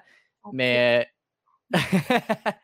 mais j'essaie de. de tu sais, en ce moment, je le dis au cas où il y a des gens plus vieux qui écoutent puis qui sont peut-être découragés. Ben, il ne faut pas se décourager. Là, tu sais, euh, le, meilleur moment, c'était hier. Le, prochain meilleur moment, c'est aujourd'hui. C'est tout le temps ce qu'il dit. Moi, je dirais aux gens qui nous écoutent que justement, si vous n'êtes pas porté à aller chercher l'information, que ça ne vous intéresse pas, ben, trouvez un conseiller financier en qui vous allez, qui va vous faire triper. Là. Pas pour ce qu'il dit, mais de la manière qui est, son, son tempérament, que quand il vient chez vous ou que vous fassiez, fassiez une vidéoconférence, ben, que c'est comme si c'était ton best chumé à côté.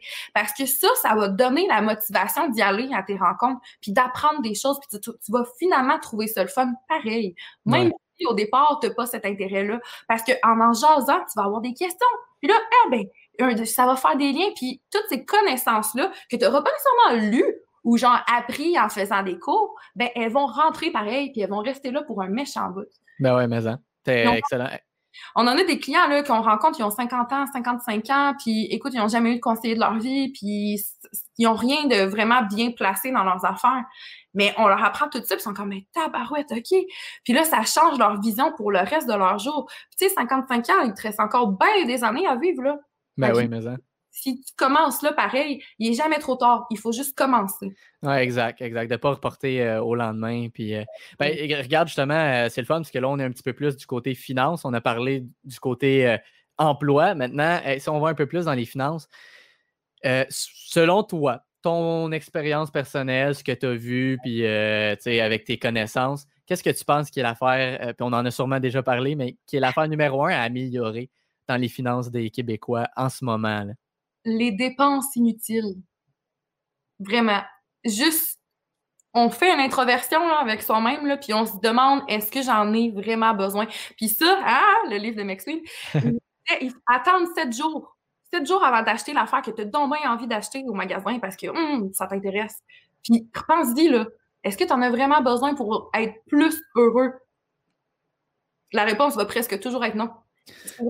Juste ah, l'essentiel. C'est vrai, puis c'est là où, encore une fois, je reviens au budget, mais les gens, je pense que les gens qui n'ont jamais fait de budget puis qui ont un peu une aversion par rapport au concept, ils ne réalisent pas comment, une fois que tu l'as fait puis que tu as, dédié chacun de tes dollars à un endroit précis, euh, tu sais, quand l'affaire que tu parles, que la personne regarde puis elle veut l'acheter absolument, ben, si c'est juste 20$, 20$, ça paraît pas. C'est comme ça que les gens raisonnent aussi. Ben, c'est 20$. Mais 20$ là, le lendemain, tu es allé déjeuner au restaurant, ça t'a coûté 15, 18. Euh, pendant la semaine, tu es allé chercher euh, un cossin à la pharmacie, fait que t'es 20$ à la fin du mois. Les petits cafés. Mais ça, je suis d'accord, mais on dirait que. Parce que tu sais, c'est le c'est là, je pense que c'est l'exemple numéro un, hein, le café, le petit café. même les gens qui ne s'intéressent pas aux finances, ils l'ont déjà entendu. Et c'est vrai, entièrement d'accord. même moi, avec la, le COVID, Pardon? La, règle, c'est une fois de temps en temps. Ouais, ben, c'est ça. Je, suis d'accord avec toi. Euh, puis, tu sais, même moi, avec la COVID puis le télétravail, ça paraît, on se fait du, ma, blonde puis moi, on se fait du café à la maison tout le temps. Mais j'avais personnellement décidé de lâcher cet exemple-là parce que pour quelqu'un qui est, euh, qui est averti au niveau de ses finances, il, va comprendre l'exemple, il va faire Ben oui, euh, Gabriel, c'est vrai, mm. c'est très logique quelqu'un qui veut à la base rien savoir puis que tu pars de là pour essayer de le conscientiser, euh, là, quand tu l'approches avec des dépenses à deux piastres, souvent, je trouve qu'ils se sentent brimés. Fait que moi, comment je. Ça, c'est une question juste d'opinion. Je l'approchais aux gens en disant Regarde ton café, au pire, justement, dans ton budget, ben, prends un montant, mets les cafés puis reste là-dedans. Ça revient à ce que tu disais indirectement, ça va devenir à l'occasion parce que tu ne pourras pas y aller à tous les jours. Mais je trouve qu'au lieu de leur dire non, prive-toi de ton café, tu leur dis juste, ben, regarde, fais-toi un budget, puis fais-les fitter là-dedans. Puis, euh, fait que moi, je trouvais que ça l'aidait un peu. Les gens, ils se sentaient moins comme. Parce qu'on dirait que sinon, ils sentent que tu es en train de leur mettre une prison, puis non, non, non, tu peux plus rien acheter avec ton argent, puis c'est pas ça qu'on dit, tu sais. Moi, j'ai tout le je compte tout en McDo, puis en voyage à Cuba. C'est drôle à dire, là. Mais quand il y a des fois, tu fais le budget puis tu réalises qu'il y a 600 pièces par mois qui part en restaurant ou en petit café, petit café, ben, t'es comme, OK, ben, écoute, tu réalises-tu qu'en deux mois de ça, tu pourrais partir à Cuba, genre? Juste ça, là, je te dis, ça fait allumer des lumières parce que tout le monde veut partir à Cuba. Tout le monde veut aller faire un petit voyage. Tout le monde veut. Mais, hey, quand tu réalises que toutes ces petites affaires-là, accumulées en excès, c'est toujours l'excès le problème, et ça te brime sur beaucoup d'autres choses qui t'intéressent bien plus qu'un petit café, genre voyager à Cuba ou t'acheter ton beau char ou ta retraite plus tard. Ben, on dirait ça allume des lumières. Puis c'est juste, je parle tout le temps de petits cafés, moi, parce que tout le monde boit des petits cafés. Puis ouais, ouais. Pas aussi. Ouais. Mais tout est une question d'équilibre. Ne pas être dépendant aux dépenses, ne pas être dépendant à l'amour, ne pas être dépendant à la nourriture. Euh, c'est tout est une question d'équilibre dans la vie. Puis le budget, ben ça dit équilibre budgétaire, ben c'est primordial. Sinon, sinon on fonce dans un mur bien assez vite. Là. Euh, tu vois, puis ça, ça, revient un peu à, ta réponse. Euh, moi, ma réponse à ma question, ça aurait été ça. Ça aurait été de faire un budget qui touche la tienne aussi quand tu disais de juste contrôler ses dépenses. Au final, c'est ça, c'est de budgéter. Mais euh, je trouve que c'est vraiment la chose numéro un que les gens devraient faire. Puis tous ceux qui ont des problèmes avec des finances, euh, le point en commun, c'est tout, le temps ça. Parce que tu sais, ce que j'ai réalisé avec le temps, c'est que les finances, il y a une base qui est universelle, qui est approuvée par tout le monde. peu importe, comptable, investisseur, entrepreneur, la base, c'est, fais-toi un budget, investis au minimum, puis même là, c'est un minimum parce que c'est souvent passé, mais 10 de ta paye brute. non, c'est ça, mais au moins, c'est ceux qui font rien, c'est déjà mieux que rien. Mais il y, a ces bases-là universelles que tout le monde va dire oui. Après ça, je trouve que là, tu vas à gauche et à droite. Il y en a, je te disais tantôt, l'Américain qui dit non, aucune carte de crédit, puis euh, lui, ça, c'est son opinion. Tu en as d'autres, j'ai lu beaucoup sur l'immobilier au Québec, euh, des livres de Yvan Cournoyer, euh, Jacques Lépine du Club d'investisseurs immobiliers. Eux, c'est l'inverse, c'est effet de levier dans le tapis. Le moins tu utilises ton propre argent pour investir, le plus gros ton retour sur investissement, ton ROI, excuse-moi, y est. Donc, tu sais, c'est là où je vois que, bon, tout le monde a des opinions différentes. Ça rejoint notre point de chaque mmh. situation est unique et différente. Mais le budget, tout le monde devrait en faire un. nous, on en a des clients, là, ça, ils arrivent pareil à la fin du mois, là. Mais écoute, ça gagne des gros salaires. C'est pour ça que ça arrive à la fin du mois. Mais quand tu regardes, tu fais le budget au complet, en détail, tu es comme, oh, OK, ben regarde, il y a ça qui, part vraiment dans des cossins que tu n'as pas besoin. Puis, regarde, OK, puis tu pourrais mettre tout, tout, tout ça de plus de côté pour tes projets ou ta retraite ou les fonds d'urgence, peu importe. Puis souvent, ça vient allumer des lumières même aux, gens qui arrivent à la fin du mois parce qu'ils gagnent un plus gros salaire puis ils ont un peu moins de dépenses. Mais je te dirais souvent ceux qui en ont le moins besoin de ce budget-là, c'est les gens qui gagnent le plus petit salaire puis qui sont habitués de le gérer parce qu'ils écoutent, ils comptent leur terme, tu sais. Ouais ça, euh, souvent, ça fait des gros constats, même pour ceux qui arrivent à la fin du mois. Tout ça pour dire que tout le monde a besoin de budget. Tu as totalement raison, c'est primordial. À la base, c'est la première chose qu'on devrait faire dès qu'on a un emploi, même quand on a 11 ans et qu'on travaille en télé. ça, ça, nous ramène à ce que je te disais au tout début. Je, je, le dis. Puis je suis pas, je pense pas. Euh, je pense pas être fatiguant avec ça. J'en parle si on m'en parle, mais je le dis aux gens autour de moi. Puis Ah, ben oui, ben oui. Et pouf, en cinq minutes après, on est rendu ailleurs, puis c'est euh, oublié. Les gens, il y en a beaucoup. Là, je te parle pas comme euh, quand, c'est euh, un client que tu suis. Toi, tu vas, t'occuper avec eux de monter une situation solide, ça c'est différent, mais je parle dans la vie de tous les jours avec des connaissances. Tu as beau le conseiller aux gens, puis. Je sais pas, on dirait qu'ils comprennent, ils comprennent le sens, mais comme j'ai toujours dit à, à, plusieurs personnes, je donne souvent l'exemple, si je te dis que je vais te couper un bras demain, tu le sais que ça, ça a l'air violent, là, mais. Ouais, je donne des Mais dans le sens que tu le sais que ça fait mal. Tu n'as aucun doute là-dessus. Mais c'est quoi la douleur exactement? Tu le sais pas, tu l'as jamais vécu. Puis je trouve qu'avec les finances, c'est souvent ça. Les gens, ils comprennent le sens des mots. Euh, ben oui, ça fait, ça fait du sens, qu'est-ce que tu me dis. Mais parce qu'ils n'ont pas vécu une situation qui peut-être les a acculés au pied du mur, euh, ils continuent de penser que ouais, mais, mais moi, ah, ça peut attendre. Moi, j'en ai pas de besoin. Moi, ça va bien. Moi, c'est correct. Puis c'est là où des fois, je trouve que les gens se mettent les pieds dans un sable mouvant. Ça revient à ce que je disais aussi. Un conseiller, c'est essentiel dans la vie, no joke, sérieusement. Et on va voir le médecin quand on est malade. Il faut aller voir son conseiller avant d'être malade, tu comprends? Mhm. Puis j'en ai là des, des clients que c'est des comptables, j'en ai des clients que c'est des fiscalistes aussi. Puis on a toute une vision personnelle de nos finances et il faut avoir une vision extérieure de ça. Et c'est primordial. Puis au contraire, on va pas payer plus cher parce qu'on a un conseiller. On va tellement faire de meilleures décisions financières que sur une vie, ça va hmm. changer drastiquement. Ben, c'est ah non, vas-y, excuse-moi, je vais pas. Euh, je lisais sur euh, l'Institut euh, des placements du Canada qu'un conseiller, en fait, qui était en, présence d'un client pendant à peu près une dizaine d'années, de dix ans de sa vie, ce client-là allait avoir en moyenne plus de 173% de patrimoine, contrairement à quelqu'un qui est tout seul pour gérer tout ça. Fait que c'est hallucinant de réaliser ça. 173% c'est énorme, là, Cédric, là, de mhm. une autre personne, juste à cause qu'il y a eu des conseils professionnels tout au ben, long. Puis, ça, c'est, ça va dans la même euh, vague que le principe des intérêts composés, tu sais. Ouais, euh, ça. tes, tes, tes, gestes dans ton quotidien ont, mhm. ont des conséquences euh, dans la, justement dans le même ordre d'idée que les intérêts composés, c'est exponentiel. Tous les choix que tu poses aujourd'hui, ils ont un impact plus tard et il grossit de façon exponentielle. Je ne parle pas juste d'investissement, mais je veux dire justement, tu parles de suivi avec un conseiller, mais euh, peu importe, n'importe qui qui prend des bonnes décisions, qui est assisté là-dedans, versus quelqu'un qui n'en prend aucune, ben c'est ça, j'ai aucune difficulté à croire euh, le, chiffre que tu m'as donné. Puis je trouvais que ça ramenait un peu à ce que tu as dit tantôt. Tu sais, quand tu parlais au tout début sur le fait que les gens, à cause du marketing, ça, les gens veulent consommer, consommer, consommer, il y a beaucoup de psychologues qui, même au-delà des finances, il y a, écoute, ça, c'est très propre à, notre époque, c'est mm-hmm. la gratification instantanée.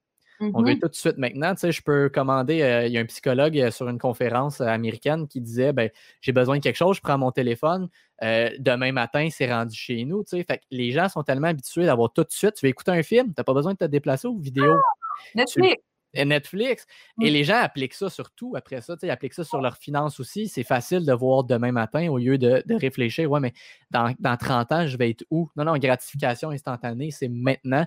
Puis euh, ça rejoint un peu, je trouve, ce que tu disais avec l'étude qui montre que ceux qui ont des conseils ont 173% de, patrimoine que les autres n'ont pas. Ben, c'est un peu ça aussi, tu sais. souvent, les gens vont avoir peur de consulter parce que ça fait mal. Avoir l'avis d'un expert qui gère tes finances, ça fait mal des fois. Là. Puis c'est souvent les finances au Québec, ça c'est particulier au Québec, je trouve. Je suis content que tu amènes ça on n'en parle pas, c'est un sujet tabou. Euh, on est gêné, on, est mal à l'aise d'en parler, puis on devrait pas l'être, au contraire. Si on l'avait appris à l'école, toutes ces belles affaires-là, tu sais, qui sont des bases solides puis importantes, ben on serait tout le monde à l'aise aujourd'hui. Puis, tu sais, les amis à Fred, tu sais, Fred, il y a 19 ans, euh, ils sont vraiment dans comme une nouvelle génération qui sont j'ai juste 6 ans de différence avec, avec ces personnes-là, là. mais des fois, je suis comme, wow! OK, moi, il n'y avait pas TikTok au secondaire, il n'y avait pas Snapchat au secondaire. Euh, l'exemple même de ça va vite, Snapchat, c'est directement ça. Puis, ils n'ont tellement pas du tout les mêmes but monétaire que moi, avec juste six ans de différence, puis ma génération. Puis déjà, l'écart d'endettement commençait à se créer. Moi, je voyais les gens autour de moi qui s'endettaient à mon âge quand j'étais au cégep, au secondaire. Euh, mais même là, aujourd'hui, je pense qu'on s'en va vers un mur collectivement. OK, ben c'était ça que j'essayais de comprendre. Je voulais voir. Fait que tu es en train de dire que tu trouves, tu vois que les plus jeunes s'endettent encore plus que ce que nous, on faisait. Oh oui, vraiment, définitivement. Puis ça fait, j'ai juste six ans de différence. Puis je parle d'expérience personnelle, là. J'ai pas, j'ai pas appris plein d'analyses de partout pour euh, te sortir des bons chiffres, là. Mais quand je regarde ça pour mon expérience personnelle, j'ai vraiment pas l'impression que le Canada et le Québec s'en va vers une bonne direction au niveau de ses finances et au niveau de l'endettement. Ben, je, suis content que tu parles de ça parce que je trouve aussi, puis je dis je trouve, euh, on s'entend que je suis vraiment pas ni toi ni moi les premiers à le dire, mais au Québec, c'est extrêmement tabou. Euh, moi, ça ne me rejoint pas. Là, pour moi, j'ai aucun, aucun problème à dire à toi que je rencontre pour la première fois sur un épisode qui est écouté sur Internet que je m'étais mis dans la merde financièrement. Euh, j'ai aucun problème à le dire parce que ça m'a permis d'apprendre. Aujourd'hui, j'en suis ressorti. Mais que les gens ne sont pas à l'aise de dire leur salaire, je respecte ça, mais je ne comprends pas ça. Encore une fois, je ne veux pas sonner partisan parce que le pire, c'est que j'ai eu de la difficulté avec son premier livre. Mmh. Mais euh, McSween, c'est. Euh, il n'écoute pas juste lui, il y a plein de gens qui le disent, mais le fait de, parler de son salaire avec des collègues, avec des gens dans le même milieu, c'est que ça te donne un pouvoir de négociation. Comment tu veux négocier ton salaire si tu n'as aucune idée qu'est-ce que les gens qui font la même chose que toi, ils gagnent? Versus, si tu sais que tous tes collègues, ils gagnent 5 000 de plus par année que toi, ben, c'est un petit peu plus facile d'arriver devant ton, ton boss et de dire ben, il y a un problème, là, pourquoi je gagne 5 000 de moins? Mais si tout le monde le garde pour soi, comment tu vas négocier? Puis les boss, les entreprises qui sont un petit peu dans cette, euh, cette ancienne mentalité-là sont bien contents. Si personne n'en parle, ils peuvent donner qu'est-ce qu'ils veulent à, qu'est-ce qu'ils veulent à qui ils veulent. Ah, bon. Ben écoute, c'est pas nécessairement là que je vais aller, mais dans le sens que c'est ça quand même. Si tu vas pas voir tes, patrons pour négocier, euh, tu sais, moi, la négociation, j'ai appris ça avec la vente automobile, puis on est dans un monde où on pense qu'on peut rien négocier parce que toi et moi, on a grandi dans une époque et dans une société où on arrive quelque part, il y a un prix sur une étiquette, c'est ça qu'on paye. Euh, tu peux, Exactement. Puis pourtant, tu peux négocier plein de choses et ton salaire, puis les gens ne le font pas, ils acceptent qu'est-ce qu'ils se font donner. Fait que je suis d'accord avec toi que c'est très tabou. Puis je trouve ça dommage, tu sais, ça cause des situations comme le mur que tu parles vers lequel tu, crois qu'on s'en va en ce moment. C'est définitif. Plus ça va, plus les gens s'endettent, moins les gens ont des connaissances financières. Euh, moi, jamais mes parents m'ont pris à part et m'ont dit OK, Gab, on va t'expliquer comment ça fonctionne un budget. Possiblement qu'ils pensaient que j'apprenais ça à l'école ou parce que autres, il y avait des cours d'économie familiale à l'époque où ils apprenaient à faire à manger.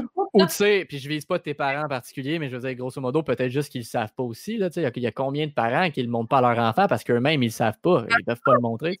c'est ça qui est un, problème. Tu sais, l'éducation financière, ça doit autant venir de connaissances apportées à l'école, qu'on te force à apprendre des choses que tu n'iras pas chercher par toi-même, autant que ta famille doit s'en occuper aussi parce que forcément, ben, un patrimoine, ça se lègue. Tes parents, s'ils ont prévu de te léguer de l'argent au décès, euh, je suis désolée, si tu sais pas comment gérer, puis que tu le flammes tout dans des parties, ben, tu trouveras pas drôle non plus. Puis les autres, pas pour ça qu'ils vont vouloir te le léguer. Ouais. Je, pensais à ça récemment. En plus, moi, j'ai un. Et, bon, éventuellement, ma blonde et moi, on veut des enfants, mais j'ai un filleul, euh, le fils à mon frère. Puis l'autre fois, je me disais, bon, en ce moment, si je décède, euh, j'aimerais y laisser quand même un peu d'argent. Mais je me disais, je pense que dans mon testament, là, c'est pas fait, là, mais c'est plus une blague, mais je commence à aimer la blague. Ça rejoint ce que tu viens de dire. Je me disais quasiment, je devrais mettre une, une exigence c'est euh, qui lit un livre de base qui est très vulgarisé sur les finances personnelles, qui répond à un examen, puis accès à l'argent s'il y a 90% Pas pour le faire chier, mais pour justement le forcer à être conscientisé que ben, tu peux le gérer, ton argent. Mais c'est que je comprends pas comment on peut avoir établi le capitalisme dans notre société en n'ayant pas établi des cours de base pour que les gens qui constituent cette économie-là qui la consomme le plus, puis qui la gère littéralement, ben en fait, monsieur, madame, tout le monde, ne puisse pas bien le faire ça ne fait pas de sens. C'est comme si, je sais pas moi, on, on faisait un projet les yeux fermés, puis on s'attendait, euh, je sais pas, on fait une toile les yeux fermés, puis on veut donc bien que ça ressemble à Angelina Jolie, puis là, on enlève ça après qu'on ait terminé. ouais, c'est juste un moton de cossin. Mais c'est à peu près ça qui se produit actuellement, puis moi, ça me stresse beaucoup. Sérieusement, le soir, je me dis, mais c'est où qu'on s'en va? Puis c'est pas juste un problème au Canada, là. C'est un problème partout dans le monde où le capitalisme est installé, c'est-à-dire partout, sauf peut-être dans une petite forêt perdue euh, dans je sais pas trop où. Mais, tu sais, tout ça fait en sorte qu'en bout de ligne, il va falloir qu'on trouve une solution collectivement pour pallier ce manque de connaissances-là. Ben, je suis d'accord, hein. Ou changer notre mode d'économie puis de consommation. Mais je pense qu'entre donner des connaissances ou changer un mode de vie, consommation, etc., qui, qui est vraiment pas mal bien implanté. D'après moi, euh, donner ces connaissances-là aux gens, ça serait beaucoup plus facile. Ben, ça serait déjà plus facile, effectivement. Mais tu sais, euh, tu parlais bon, de, de, capitalisme. Euh, écoute, quelque chose que je retrouve souvent, je trouve dans des discours de gens qui, qui ne veulent rien savoir de leur argent. Mm-hmm. qui souvent, comme je disais tantôt, c'est aucun je veux pas non plus taper sur la tête à personne, mais je trouve que souvent, c'est des discours qui viennent de gens qui ont de la difficulté avec leur argent. C'est facile de, balayer ça en disant Ouais, mais c'est parce que j'aime pas ça. Ouais, mais tu sais, je veux dire, j'aime pas ça changer des couches d'un enfant, il faut quand même le faire, tu sais. Euh, puis un truc que j'ai entendu au podcast de Joe Rogan, je me rappelle plus avec quel invité, mais il parlait pas nécessairement de finances en soi, mais il parlait des systèmes dans lesquels on vit, euh, communisme versus capitalisme versus. Ils se sont mis à parler de plein de trucs. Et il y a une idée là-dedans que j'ai bien aimée, c'est que on dirait, puis on le voit avec la, partisanerie des deux partis politiques aux États-Unis en ce moment, mais même dans les systèmes de fonctionnement, on dirait qu'on n'est pas capable de sortir d'un moule puis d'en créer un nouveau. Il y a beaucoup de gens qui discutent comme si c'est un ou l'autre. Ben, c'est soit le capitalisme, euh, c'est soit le communisme. Ben, on peut en créer un nouveau qui prend des bases des deux côtés? Même dans le communisme, il y a toujours du monde qui sont de l'argent sur le dos d'autres personnes. Ben, ben, ce que tu viens de dire, en fait, c'est la raison même pourquoi que ça ne fonctionne pas, le communisme. Sur papier, en théorie, c'est beau, mais en pratique, ça ne fonctionne pas. Le capitalisme aussi ne fonctionne pas à cause de ça. Ben, c'est ça. Plus de profit, plus de profit, plus de profit. Ouais, ben, c'est là où je voulais en venir, en fait, avec ce que j'ai entendu à Joe Rogan. il disait on peut peut-être penser à un nouveau isme en anglais, là, dans le sens capitalisme. en français, je pourrais dire on pense à un nouveau isme. Ce ne sera pas le capitalisme, ce ne sera pas le communisme. On peut-tu essayer de, réfléchir avec des gens intelligents, des gens qui ont des bons backgrounds, et essayer de trouver un nouveau système? Qui ont des doctorats. Il y a plein de gens qui ont des doctorats qui sont prêts à le lancer. Tout est déjà c'est sûr, sûr, sûr. Ben exactement. Sûrement qu'il y a des idées qu'on ne connaît pas. Je, t'avoue que je ne me suis pas penché euh, à 100% dans des recherches, mais c'est ça. Il doit en avoir déjà des, suggestions euh, parce que effectivement, le communisme, euh, excusez, le capitalisme est, malade. Il y a quand même des côtés qui ne fonctionnent vraiment pas. ça crée à la base un mur de toujours vouloir grossir. Euh, ceci étant dit, il y a des côtés du capitalisme quand même qui fonctionnent. Je veux dire, c'est ce qui nous amène la liberté qu'on a, qu'aucun autre système a réussi à amener à ces gens. Moindrement que tu gères bien tes affaires, tu as un niveau de liberté que tu n'auras jamais dans aucun autre système. On n'avait pas d'argent à gérer puis qu'on faisait pousser euh, du maïs, puis qu'on, je sais pas, on attendait que nos poules pondent des œufs. Mais on aurait toujours besoin de travailler quand même. On ne travaillerait pas pour de l'argent, mais on travaillerait pour se nourrir, ce qui revient encore à la même chose aujourd'hui. Ah, on travaille pour de l'argent pour se nourrir. Fait que, tu sais, c'est faux de dire que euh, si l'argent n'existait plus, puis que euh, tous les systèmes économiques n'existaient plus, on serait mieux. Ben, c'est pas vrai. On serait quand même de faire des choses. Ouais, ben, puis je suis entièrement d'accord. Puis tantôt, avant qu'on commence le podcast, ma blonde écoutait un épisode d'un autre podcast québécois. Je sais pas si tu connais le Sans filtre podcast. Non. C'est euh, extrêmement intéressant. Les deux, il y a un des deux gars, c'est un gars qui était, je ne sais plus lequel des années, là, mais un des gars qui était à. Bleu puis noir avec un rond puis un genre de micro dedans. Euh, ben, c'est comme bleu pâle et jaune. Euh, ah, c'est un, gars qui était dans, dans une des saisons d'Occupation Double, je ne sais pas laquelle, qui est un auteur aussi. Il a écrit des livres pour enfants. Et un de ses amis qui est musicien, puis je veux pas que les gens s'arrêtent à Ah, qu'un gars qui était à Occupation Double. Non, non, le podcast, ils reçoivent des invités de tous les milieux. Ils sont, les deux gars sont super euh, intelligents, intéressants. Puis là où je vais en venir, c'est que tantôt, ils, recevaient une humoriste. Euh, et elle, euh, écoute, elle ne serait pas d'accord avec toi et moi, avec ce que tu viens de dire, mais mmh. elle disait comme. je trouve ça, c'est un peu d'aller dans la pensée magique de vivre dans un monde de licorne. Elle disait ben, pourquoi on est dans ce monde-là où on dépend de l'argent puis de la consommation? Il y, a un, il, un, fond de vérité. Mais après ça, elle dit on devrait tous pouvoir chiller euh, toute l'année avec nos amis. Puis je suis comme, ben non, il y a plein de psychologues, je suis sûr, qui pourraient contre-argumenter que l'humain est plus heureux quand il y a un sentiment d'accomplissement, quand il y a un objectif, un but, peu importe c'est quoi ton but. Là, mais... Mmh mais je pense que le problème qu'on a. Allô, Lionel? Bonjour, Lionel. Ouais, il n'entend pas, il est pour, Pour ceux qui. Ah, bon, pour ceux qui écouteraient juste en version audio, c'est parce qu'on voit euh, le chat euh, Lionel à l'écran. Mais je me suis dit que je m'en allais dire avec ça. Excuse-moi, Lionel, ah, ben, pas, de problème. En fait, on est en train de parler, c'est ça que je trouve qu'il y en a qui ont beaucoup la pensée magique. On, serait censé rien faire. Ben, ça fonctionne pas non plus rien faire. Qui qui t'amène ta nourriture si tu fais rien, comme tu disais tantôt?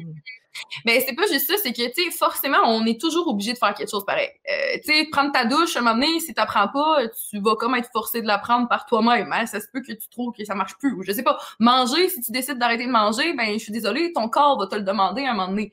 Euh, après ça, il y a plein de déviantes de ça. Tu sais, si toi, t'aimes pas manger des pommes, mais t'aimes plus manger des bananes, ben, mange des bananes. Trouve un moyen d'être heureux malgré le fait que tu as une obligation quelconque. Euh, si t'aimes pas ça prendre des douches puis t'aimes mieux prendre des bains, ben, prends tout le temps des bains, tu sais c'est, tout est une question, tu sais, trouver le bonheur, ça se fait, oui, mentalement, effectivement, on peut être en dépression aussi, puis c'est un débalancement chimique aussi, là. Mais ce que je veux dire en général, c'est qu'il y a toujours manière de trouver un point positif à quelque chose qu'on est obligé de faire. Puis l'argent actuellement, ben, on est obligé de le gérer, puis on est obligé de le dépenser, puis on est obligé de le garder aussi. Puis ben, après ça, c'est de trouver ce qui nous rend le plus heureux, puis la manière qui nous rend le plus heureux en le faisant. Ouais quand on mange, comme quand on prend sa douche, puis comme quand on se couche le soir. Ben, je suis entièrement d'accord avec toi. Puis, je pense que le COVID, ça a un peu confirmé ça. Je veux dire, combien de dépressions? Écoute, je n'ai pas le chiffre exact, puis je ne veux pas prétendre non plus euh, connaître mm. à 100% le sujet, mais je sais que le taux de dépression a énormément augmenté. Puis pourtant, on est exactement dans ce dans ce mode de vie-là que tant de gens pensent vouloir de rien faire. C'était le mmh. fun les deux, trois premières semaines. Je veux dire, il y a beaucoup de gens qui avaient une impression de retrouver un peu, de retourner aux bases, de passer plus de temps avec la famille. C'était le fun pour ceux qui avaient un emploi du temps extrêmement chargé avant, des petites vacances forcées. Mais après un mois, deux mois, je veux dire, euh, ça n'a pas réglé les problèmes. Fait que quand j'entends des gens qui disent bon, non, l'argent, j'ai pas à le gérer parce que j'aime pas ça, on devrait vivre dans une autre société où on peut s'amuser quand on veut j'aurais pu être d'accord avec ça quand j'avais 20 ans. Là, on s'entend, je lance pas de pierre à personne, mais ça règle pas le problème. Là. On vient de le vivre, les gens faisaient rien, puis pourtant, là, on n'est pas dans. Il faut toujours un équilibre. C'est pour ça. C'est juste le problème aujourd'hui, justement, pour arriver à la fin du mois avec un salaire correct, ben il faut que tu travailles 40 heures par semaine, absolument. Est-ce que si on était capable de diminuer ça un petit peu pour avoir plus de temps libre, moins se courir dans la vie, ça ferait de nous des gens plus heureux? Possiblement. S'il y avait un moins grand écart de richesse aussi entre quelqu'un qui est assis sur son postérieur puis fait juste gérer toute la journée puis qui gagne du 400, 500 000 dollars par année versus la personne qui passe la mop dans une épicerie euh, qui a de la misère à arriver à fin de l'année, possiblement qu'on serait plus heureux. Je pense que le problème, c'est qu'on a trop mis de valeur à certaines choses, puis enlevé la valeur de certaines autres. Puis on est toutes essentielles dans cette économie-là pour que la machine roule. Autant la personne qui passe la mop à l'épicerie pour s'assurer que les gens puissent marcher euh, sécuritairement, autant le médecin qui sauve des vies à côté. Et si un ou l'autre n'était pas là, ça n'irait pas bien. ça fonctionne comme ça aussi au niveau des finances. Puis je pense certainement qu'aujourd'hui, le problème, comme on revient encore avec le bonheur, mais c'est qu'on est forcé de faire des choses contre notre gré. Puis nous, l'humain, ben, on a besoin d'être libre. Aujourd'hui, mhm. on est esclaves libres. On est esclaves de notre travail pour y arriver. On est esclaves de l'économie. Mais euh, il faut qu'on trouve un moyen d'être heureux malgré ce fait-là qu'on est obligé de faire des choses pareilles en matin. Je suis d'accord avec euh, ben, justement ce que tu viens juste de dire. Il faut quand même trouver le bonheur là-dedans. Euh, par contre, je, reviens un petit peu à mon, idée originale, juste pour un petit peu me faire l'avocat du diable, mais je suis quand même d'avis que, tu sais, parce que tu as raison qu'on est spécialement esclave un petit peu à, nos salaires et à nos, nos jobs. Mais quelque chose que, puis j'ai réalisé ça dans les trois, quatre dernières années, euh, j'ai un petit peu moins, je, vais quand même être empathique, mais j'ai euh, un peu moins de peut-être de compassion pour, pour ceux qui disent que c'est la seule source euh, de leur malheur, dans le sens que c'est, écoute, ils peuvent rien faire parce qu'il y, a, y a tellement d'exemples dans des études qui ont été faites que des gens qui gagnent je ne sais pas, moi, qui travaillent à l'épicerie justement ou qui sont concierges, qui gagnent 18$ de l'heure, 17$ de l'heure, si c'est bien géré, mais là après ça, c'est un gros si, puis ça revient à ce qu'on parlait tantôt, mais si c'est bien géré, même à 18 de l'heure, avec de la discipline, c'est sûr qu'idéalement, tu essaies d'aller développer des compétences pour aller chercher un petit peu plus de revenus. Mais même à 17 de l'heure, si c'est bien géré, puis tu n'as pas de dette, puis tu, tu budgettes, puis tu places de l'argent, euh, il y a des gens qui, sont devenus euh, financièrement libres, et attention, pas riches, mais financièrement libres, parce qu'ils ont fait des bons choix. Fait que j'ai un petit peu de misère quand j'entends des gens qui semblent justifier toute leur situation sur leur salaire puis leur job. Tu peux quand même te botter le cul puis faire de quoi. Je, l'ai réalisé. J'ai de la, comme je dis, je me répète, j'ai de. Euh, je suis capable de comprendre, mais j'ai un petit peu moins de compassion parce que regarde, fais quelque chose. je veux dire, si tu t'aides pas toi-même, il n'y aura pas de miracle qui va descendre du ciel pour te sortir de ta situation. Mais tu sais ce que tu dis par acquérir des compétences pour monter de niveau, ben si tout le monde faisait ça, il n'y aurait plus personne en bas. Puis ce en bas-là, on en a tellement besoin, puis on l'a vu avec la COVID-19, on en a extrêmement besoin. C'est des petites jobines d'étudiants qu'on appelle, mais ça devrait pas être comme ça. On devrait accorder autant de valeur à ces gens-là qui n'ont pas nécessairement euh, acquis plus de connaissances pour monter plus haut parce que c'était ça qu'ils voulaient, voulaient pas. En fait, ils voulaient pas monter plus haut ça, leur convient, mais leur offrir un salaire décent.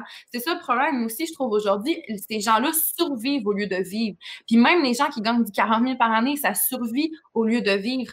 Il faudrait juste qu'on trouve un moyen de sais, comme accorder de la juste valeur à ces gens-là aussi, euh, que ça soit pas considéré comme une job étudiante ou si tu gagnes pas assez, ben change de job. Parce que c'est là le problème. Le problème mm. vient de là. Le fait qu'on a déterminé qu'il y avait des gens parce qu'ils n'avaient pas nécessairement acquis plus de connaissances ou qui n'étaient pas nécessairement plus compétents que d'autres, qui devaient se contenter de ça alors que tout le monde est essentiel. Je dis pas que, tu sais, moi, ça fait pas de sens qu'il y ait du monde qui gagne des milliards par année ou euh, que tu, gagnes 69 millions par année, je sais pas ça fait pas de sens quand on sait que toute cette richesse-là pourrait être redistribuée puis être bonne à tout le monde, ben, aide, Ouais, ben, je suis d'accord avec toi sur la redistribution. Euh, encore là, moi, je suis partagé. Ça dépend. Je pense que c'est beaucoup de cas par cas qui seraient étudiés dans les gens extrêmement riches. Mais il y en a mm-hmm. beaucoup euh, qui sont riches, qui n'ont pas volé leur richesse à personne.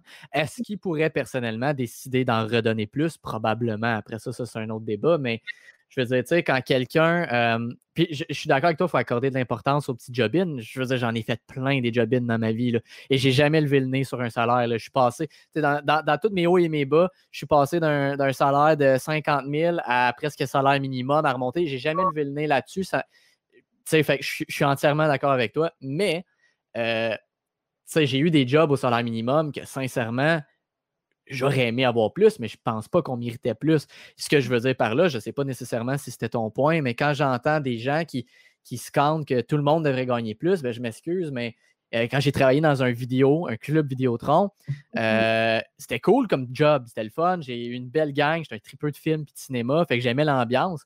Mais sincèrement, je ne veux pas être plate, là, mais je ne méritais pas plus que 20, 20 puis même là, je ne dis pas que je méritais 20 de l'heure, mais je n'aurais pas mérité un énorme salaire parce que je n'ai pas le, la quantité de responsabilité sur les épaules qu'un un, président d'entreprise qui a bien plus de stress à gérer, bien plus de décisions à prendre. Fait que, tu sais, c'est, euh, puis je suis pas en train de, te lancer des pierres à, ce que tu disais, mais dans le sens que euh, il y, a beaucoup de gens qui sont dans des situations où ils vont dire ça. On mérite de gagner autant que le gars en haut. Euh, peut-être que tu mérites de gagner plus, autant que le gars en haut, je ne sais pas. Qu'est-ce que tu as fait pour aider l'entreprise? C'est prouvé que n'importe qui qui travaille dans une entreprise, ils vont jamais ils vont jamais faire exercer leur fonction comme si c'était la leur. C'est-à-dire que si tu peux couper des coins ronds, il y en a beaucoup qui vont le faire. Donc, mmh pourquoi toi qui probablement coupes des fois des coins ronds, euh, de, je dis pas qu'il ne faut pas valoriser l'emploi, tu as raison qu'ils sont importants, mais c'est ça, c'est juste pour dire que je pense qu'il y a quand même certains écarts des fois, dans du cas par cas, qui sont justifiables. Puis ça revient dans la gestion. On t'a donné un exemple qui a un 40 000 par année, les gens vont survivre. Euh, moi, 40 000 par année, j'étais capable de, mettre 50% de ma paye nette de mmh. côté. Fait que, tu sais, puis, je vivais bien, je faisais des choix, je faisais des compromis, des sacrifices. Euh, c'est sûr que je ne vis pas dans un penthouse dans le centre-ville de Montréal, mais, mais tu sais, tu peux quand même. Donc, je suis partagé là-dessus. Après ça, il y a des cas par cas, il y a des gens qui sont victimes de certaines circonstances complètement hors de leur contrôle, euh, ce que je peux comprendre, mais je pense que pour la moyenne, euh, ben, tu peux, là, quand j'entends quelqu'un qui fait le même salaire que moi, qui me dit Ben non, moi, je peux pas. ah, tu me demandes de mettre 15-20% de mon salaire pour, pour le futur, c'est bien trop.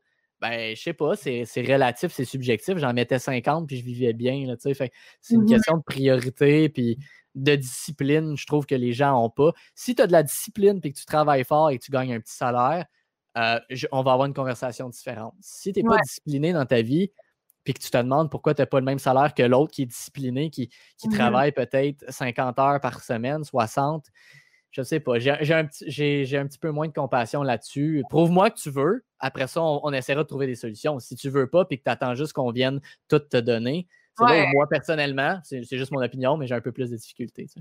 Ben, en même temps, je comprends tellement ça aussi parce qu'effectivement, euh, tu sais à quel point je dois en rencontrer des gens qui veulent puis des gens qui veulent pas dans une vie.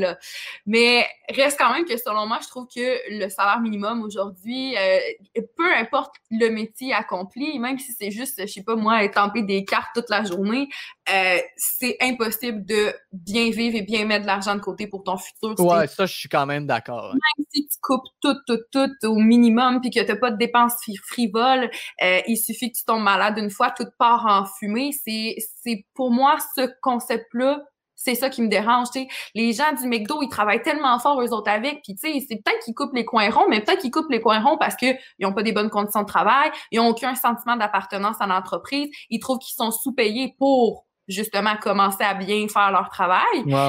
Possiblement qu'ils se sentent exploités quelque part. Puis c'est ça le problème, je trouve, aujourd'hui, c'est que beaucoup de gens vont trouver qu'ils se sentent exploités dans leur métier, leur profession, par rapport au salaire qui est gagné. Puis souvent, souvent, je trouve que c'est justifié effectivement parce que c'est pas normal que quelqu'un en haut gagne des millions quand que celui en bas de l'échelle a de la misère juste à faire. Ouais, ben c'est ça. Ça, ça revient à ce que j'étais d'accord avec toi sur la peut-être la redistribution.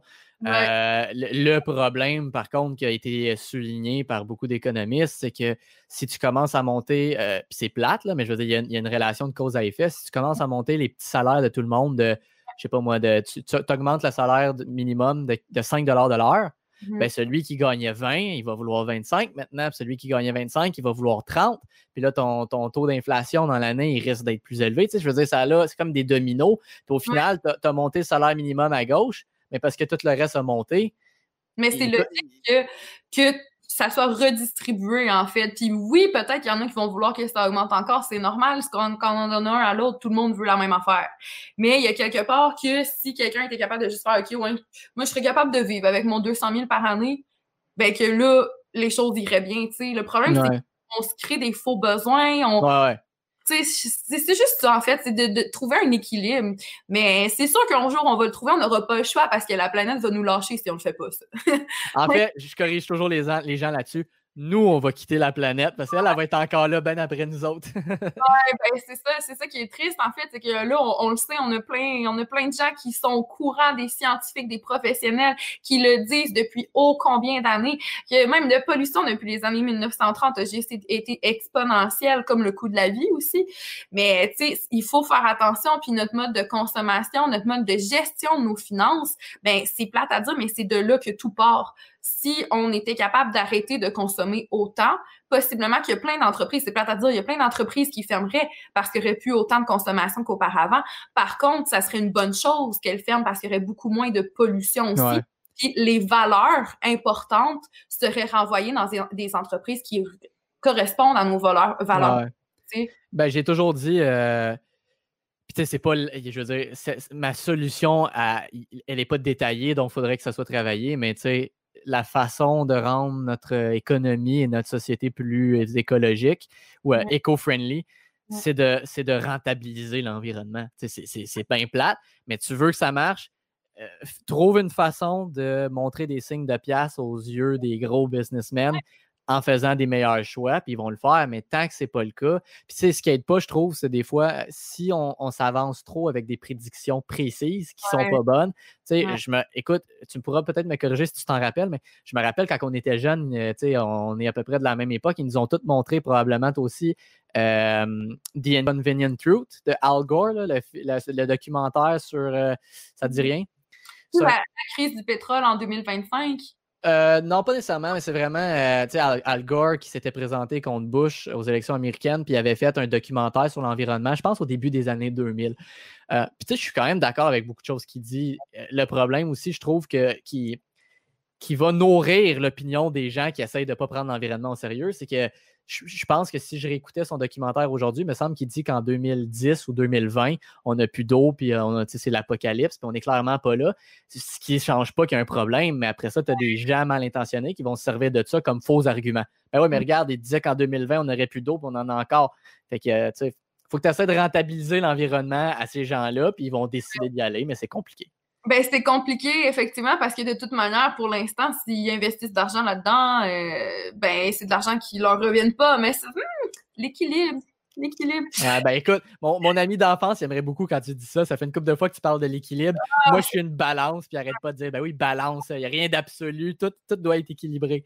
Ben, tu sais, le concept de déchets en soi, c'est un concept qui est arrivé avec le capitalisme aussi, hein, quand on a commencé à essayer de créer du revenu, puis d'en générer plus, puis de générer plus de profit, on coupait dans réutiliser, etc., pour juste jeter, puis on en achète d'autres. Puis, euh, dans la nature, quand on regarde ça, des déchets, il y en a pas, tout se réutilise tout le temps. Mais c'est la même chose avec l'économie aussi, il faut faire attention, parce que là, on crée un déchet économique, c'est-à-dire des dettes, euh, plein de profits quelque part, mais à un bout de ligne, si la planète et plus là, euh, ben si nous, on n'est plus sur la planète, ben notre économie, tout ça, ça va avoir servi absolument à rien du tout. Mm-hmm. Fait que la question de l'équilibre, autant équilibre budgétaire, équilibre au niveau des salaires, il faut juste être moins noir et blanc que ce qu'on est là actuellement. Faire des constats puis trouver des solutions qui vont pas plaire nécessairement à tout le monde, mais que ceux en haut qui prennent toutes ces décisions-là puis qui ont beaucoup d'argent, ben, puissent être capables de faire OK, c'est correct, je suis capable d'en. Ouais. D'en bas, ouais. Ben, puis je pense que là, je viens juste de penser à ça. Je, fait que j'ai pas été très loin dans, ma réflexion, mais tu sais, tu parlais tantôt de l'exemple du McDo. Si un gars qui est au McDo, euh, il est rendu, euh, mettons, à l'âge qu'on a, il est rendu mi-fin vingtaine, ça fait 5-6 ans qu'il travaille là, puis il aime sa job. Je pense qu'à ce moment-là, comment, quoi, quel chiffre, je ne sais pas, mais il devrait avoir une façon de ces gens-là OK, tu veux rester dans l'entreprise, tu veux rester longtemps, on va te donner un meilleur salaire. Là où je trouve que des fois, c'est, euh, ça ne fait pas de sens, puis ça revient à la gratification instantanée. Euh, et ça, je pense que la génération plus jeune sont. Mm-hmm. encore une fois, je vais dire, comme tu as dit tantôt, c'est juste mon impression personnelle. Je n'ai pas fait d'études non plus. Mais j'ai l'impression que les jeunes, ils ont 16 ans, ils rentrent dans un job d'étudiant, puis ils veulent déjà 25$ de l'heure. Ben, je m'excuse, tu as 16 ans, tu n'as jamais travaillé. Je, tu mérites-le ton 25, va chercher de l'expérience, démontre de l'initiative. Et mmh. je trouve que cette espèce de. Je dis pas tout le monde, on s'entend, je ne veux pas mettre tous les jeunes dans le même bateau. Je sais juste que ça se promène beaucoup comme opinion publique. Euh, la génération jeune d'aujourd'hui, elle est plus dure à travailler avec, d'un point de vue d'employeur. Mmh euh, mais c'est sûr que. leur mode de vie qui est quand même très différent. Tu on a juste six ans de différence, disons, avec, euh, je, pense, je pense encore à Fred, là. Mais tu sais, je vois tellement, tellement de monde qui s'habille en vêtements de marque, puis qui veulent avoir le dernier iPhone, puis euh, qui veulent avoir donc ben, donc ben des trucs que ça, vient avec le salaire plus tard. Puis même à ça, même le salaire même pas obligé de les avoir, ces affaires. Ben non, exactement. Puis souvent, ces jeunes-là, en plus du nouveau téléphone, du linge de marque, ben, euh, puis ça, regarde, je les ai moi aussi, mais j'ai pas 16 ans non plus. Quand j'avais 16 ans, ça n'existait pas. Ils veulent un abonnement Netflix, un abonnement euh, euh, Disney Plus. ils vont payer un Xbox Live à je sais pas combien par mois. Fait que ça fait que ces, ces abonnements-là nécessitent des revenus. Donc, je comprends ça, mais ça revient dans la décision personnelle. Puis... Ça fait un cours pour leur apprendre c'est ça qui arrive, c'est que là, eux, la seule chose qu'ils ont depuis qu'ils sont tout petits, avec des appareils technologiques, c'est des publicités de trucs à consommer. Fait qu'eux autres, dans la vie, il faut que tu consommes. C'est ça, c'est le même que ça marche. Mais s'il y avait des cours, s'il y avait de l'information qui était générée dès le plus jeune âge ou presque aux enfants pour qu'ils puissent connaître déjà la valeur de l'argent, au-delà de ta première job va te l'apprendre. C'est pas vrai. Quand tu as une première job puis tu habites chez tes parents, ben t'en as pas de dépenses. Fait que tu fais juste dépenser ton argent. Mais si tu apprenais la valeur de tout ce que tu peux faire pendant que tu es chez tes parents, justement, avec ce cash-là, je pense qu'on on assisterait beaucoup moins à des jeunes qui s'attendent à faire du 25 de l'heure des gens en partant parce qu'eux autres sont habitués de consommer comme ça depuis, depuis qu'ils sont nés. Tu sais. Que là, on aurait un équilibre aussi un petit peu plus intéressant à aller chercher. C'est-à-dire, OK, ils savent quoi faire avec l'argent qu'ils gagnent. Ils réalisent que cet argent-là, il peut pas juste être investi dans des biens de consommation immédiats, puis qu'il peut être réinjecté pour leur futur plus tard, puis que ce 25 $-là est justifié parce qu'ils n'ont pas besoin de consommer toutes les autres affaires à côté qu'ils pensent qu'ils sont obligés de consommer, tu sais. C'est bien dit, ils pensent qu'ils sont obligés de consommer. Euh. Ben, écoute, je suis d'accord avec toi, puis là, ça pourrait ouvrir un autre, autre branche pour un autre épisode de podcast, mais tu sais, je pense que le système, notre système d'éducation, il est malade. De un, pour, pour, ça, les finances. De deux, euh, tu sais, avec l'automatisation euh, des, emplois, avec la robotique, l'intelligence artificielle, il y a beaucoup de gens qui, qui, lancent l'argument qu'on n'aura plus de job. je ne suis pas, d'accord pour avoir entendu d'autres avis experts qui, pour moi, sont logiques. C'est, tu sais, les jobs, il n'y a pas un, montant fixe. excuse pas un montant. Il n'y a pas un nombre fixe d'emplois. Il y a toujours des emplois qui disparaissent puis des nouveaux qui apparaissent. Euh, le gars, il donnait comme exemple. Il y a sûrement quelqu'un qui était fâché que l'électricité arrive au début du 20e siècle parce que lui, sa job, c'était d'allumer des lanternes. Mais aujourd'hui, on ne s'ennuie pas de la job d'allumer des lanternes. On est content de l'électricité. Fait où je veux en venir, c'est que notre système d'éducation, il nous enseigne à s'asseoir et à écouter les ordres. Alors qu'on arrive à un moment de, notre société où, regarde, bon, mon on s'entend, c'est pas très monétisé ce que je fais là, c'est pour la passion, mais ça pourrait le devenir. Il y en a qui réussissent à le faire, mais tu fais pas ça en apprenant à écouter des ordres en attendant qu'on t'amène tout, là, tu sais. Puis malheureusement, le système d'éducation, c'est ça qui t'apprend. Mais le système éducationnel, aujourd'hui, il est malade. Ben, ça fait longtemps qu'on dit qu'il est malade. Les professeurs n'arrivent plus. Euh, ils ont des charges de travail extrêmement lourdes par rapport au, salaire gagné. Les élèves, ils ont de la difficulté à rester assis sur leur postérieur toute la journée. Puis c'est normal. Le système apprend comment être un bon employé, puis comment pas être, pas comment être un bon employeur nécessairement. Puis aujourd'hui, ce qu'on remarque beaucoup avec les emplois qui existent, c'est qu'on a besoin de notre autonomie, de notre créativité, puis de notre liberté pour accomplir ces emplois-là. Puis ça, c'est des trucs qu'on n'apprend pas du tout, ben, un petit peu quand même, là, mais c'est pas des trucs qu'on apprend, mettons, majoritairement à l'école, puis qui gagneraient beaucoup à être euh, étudiés, puis à être appris, puis enseigné. Là. Vraiment.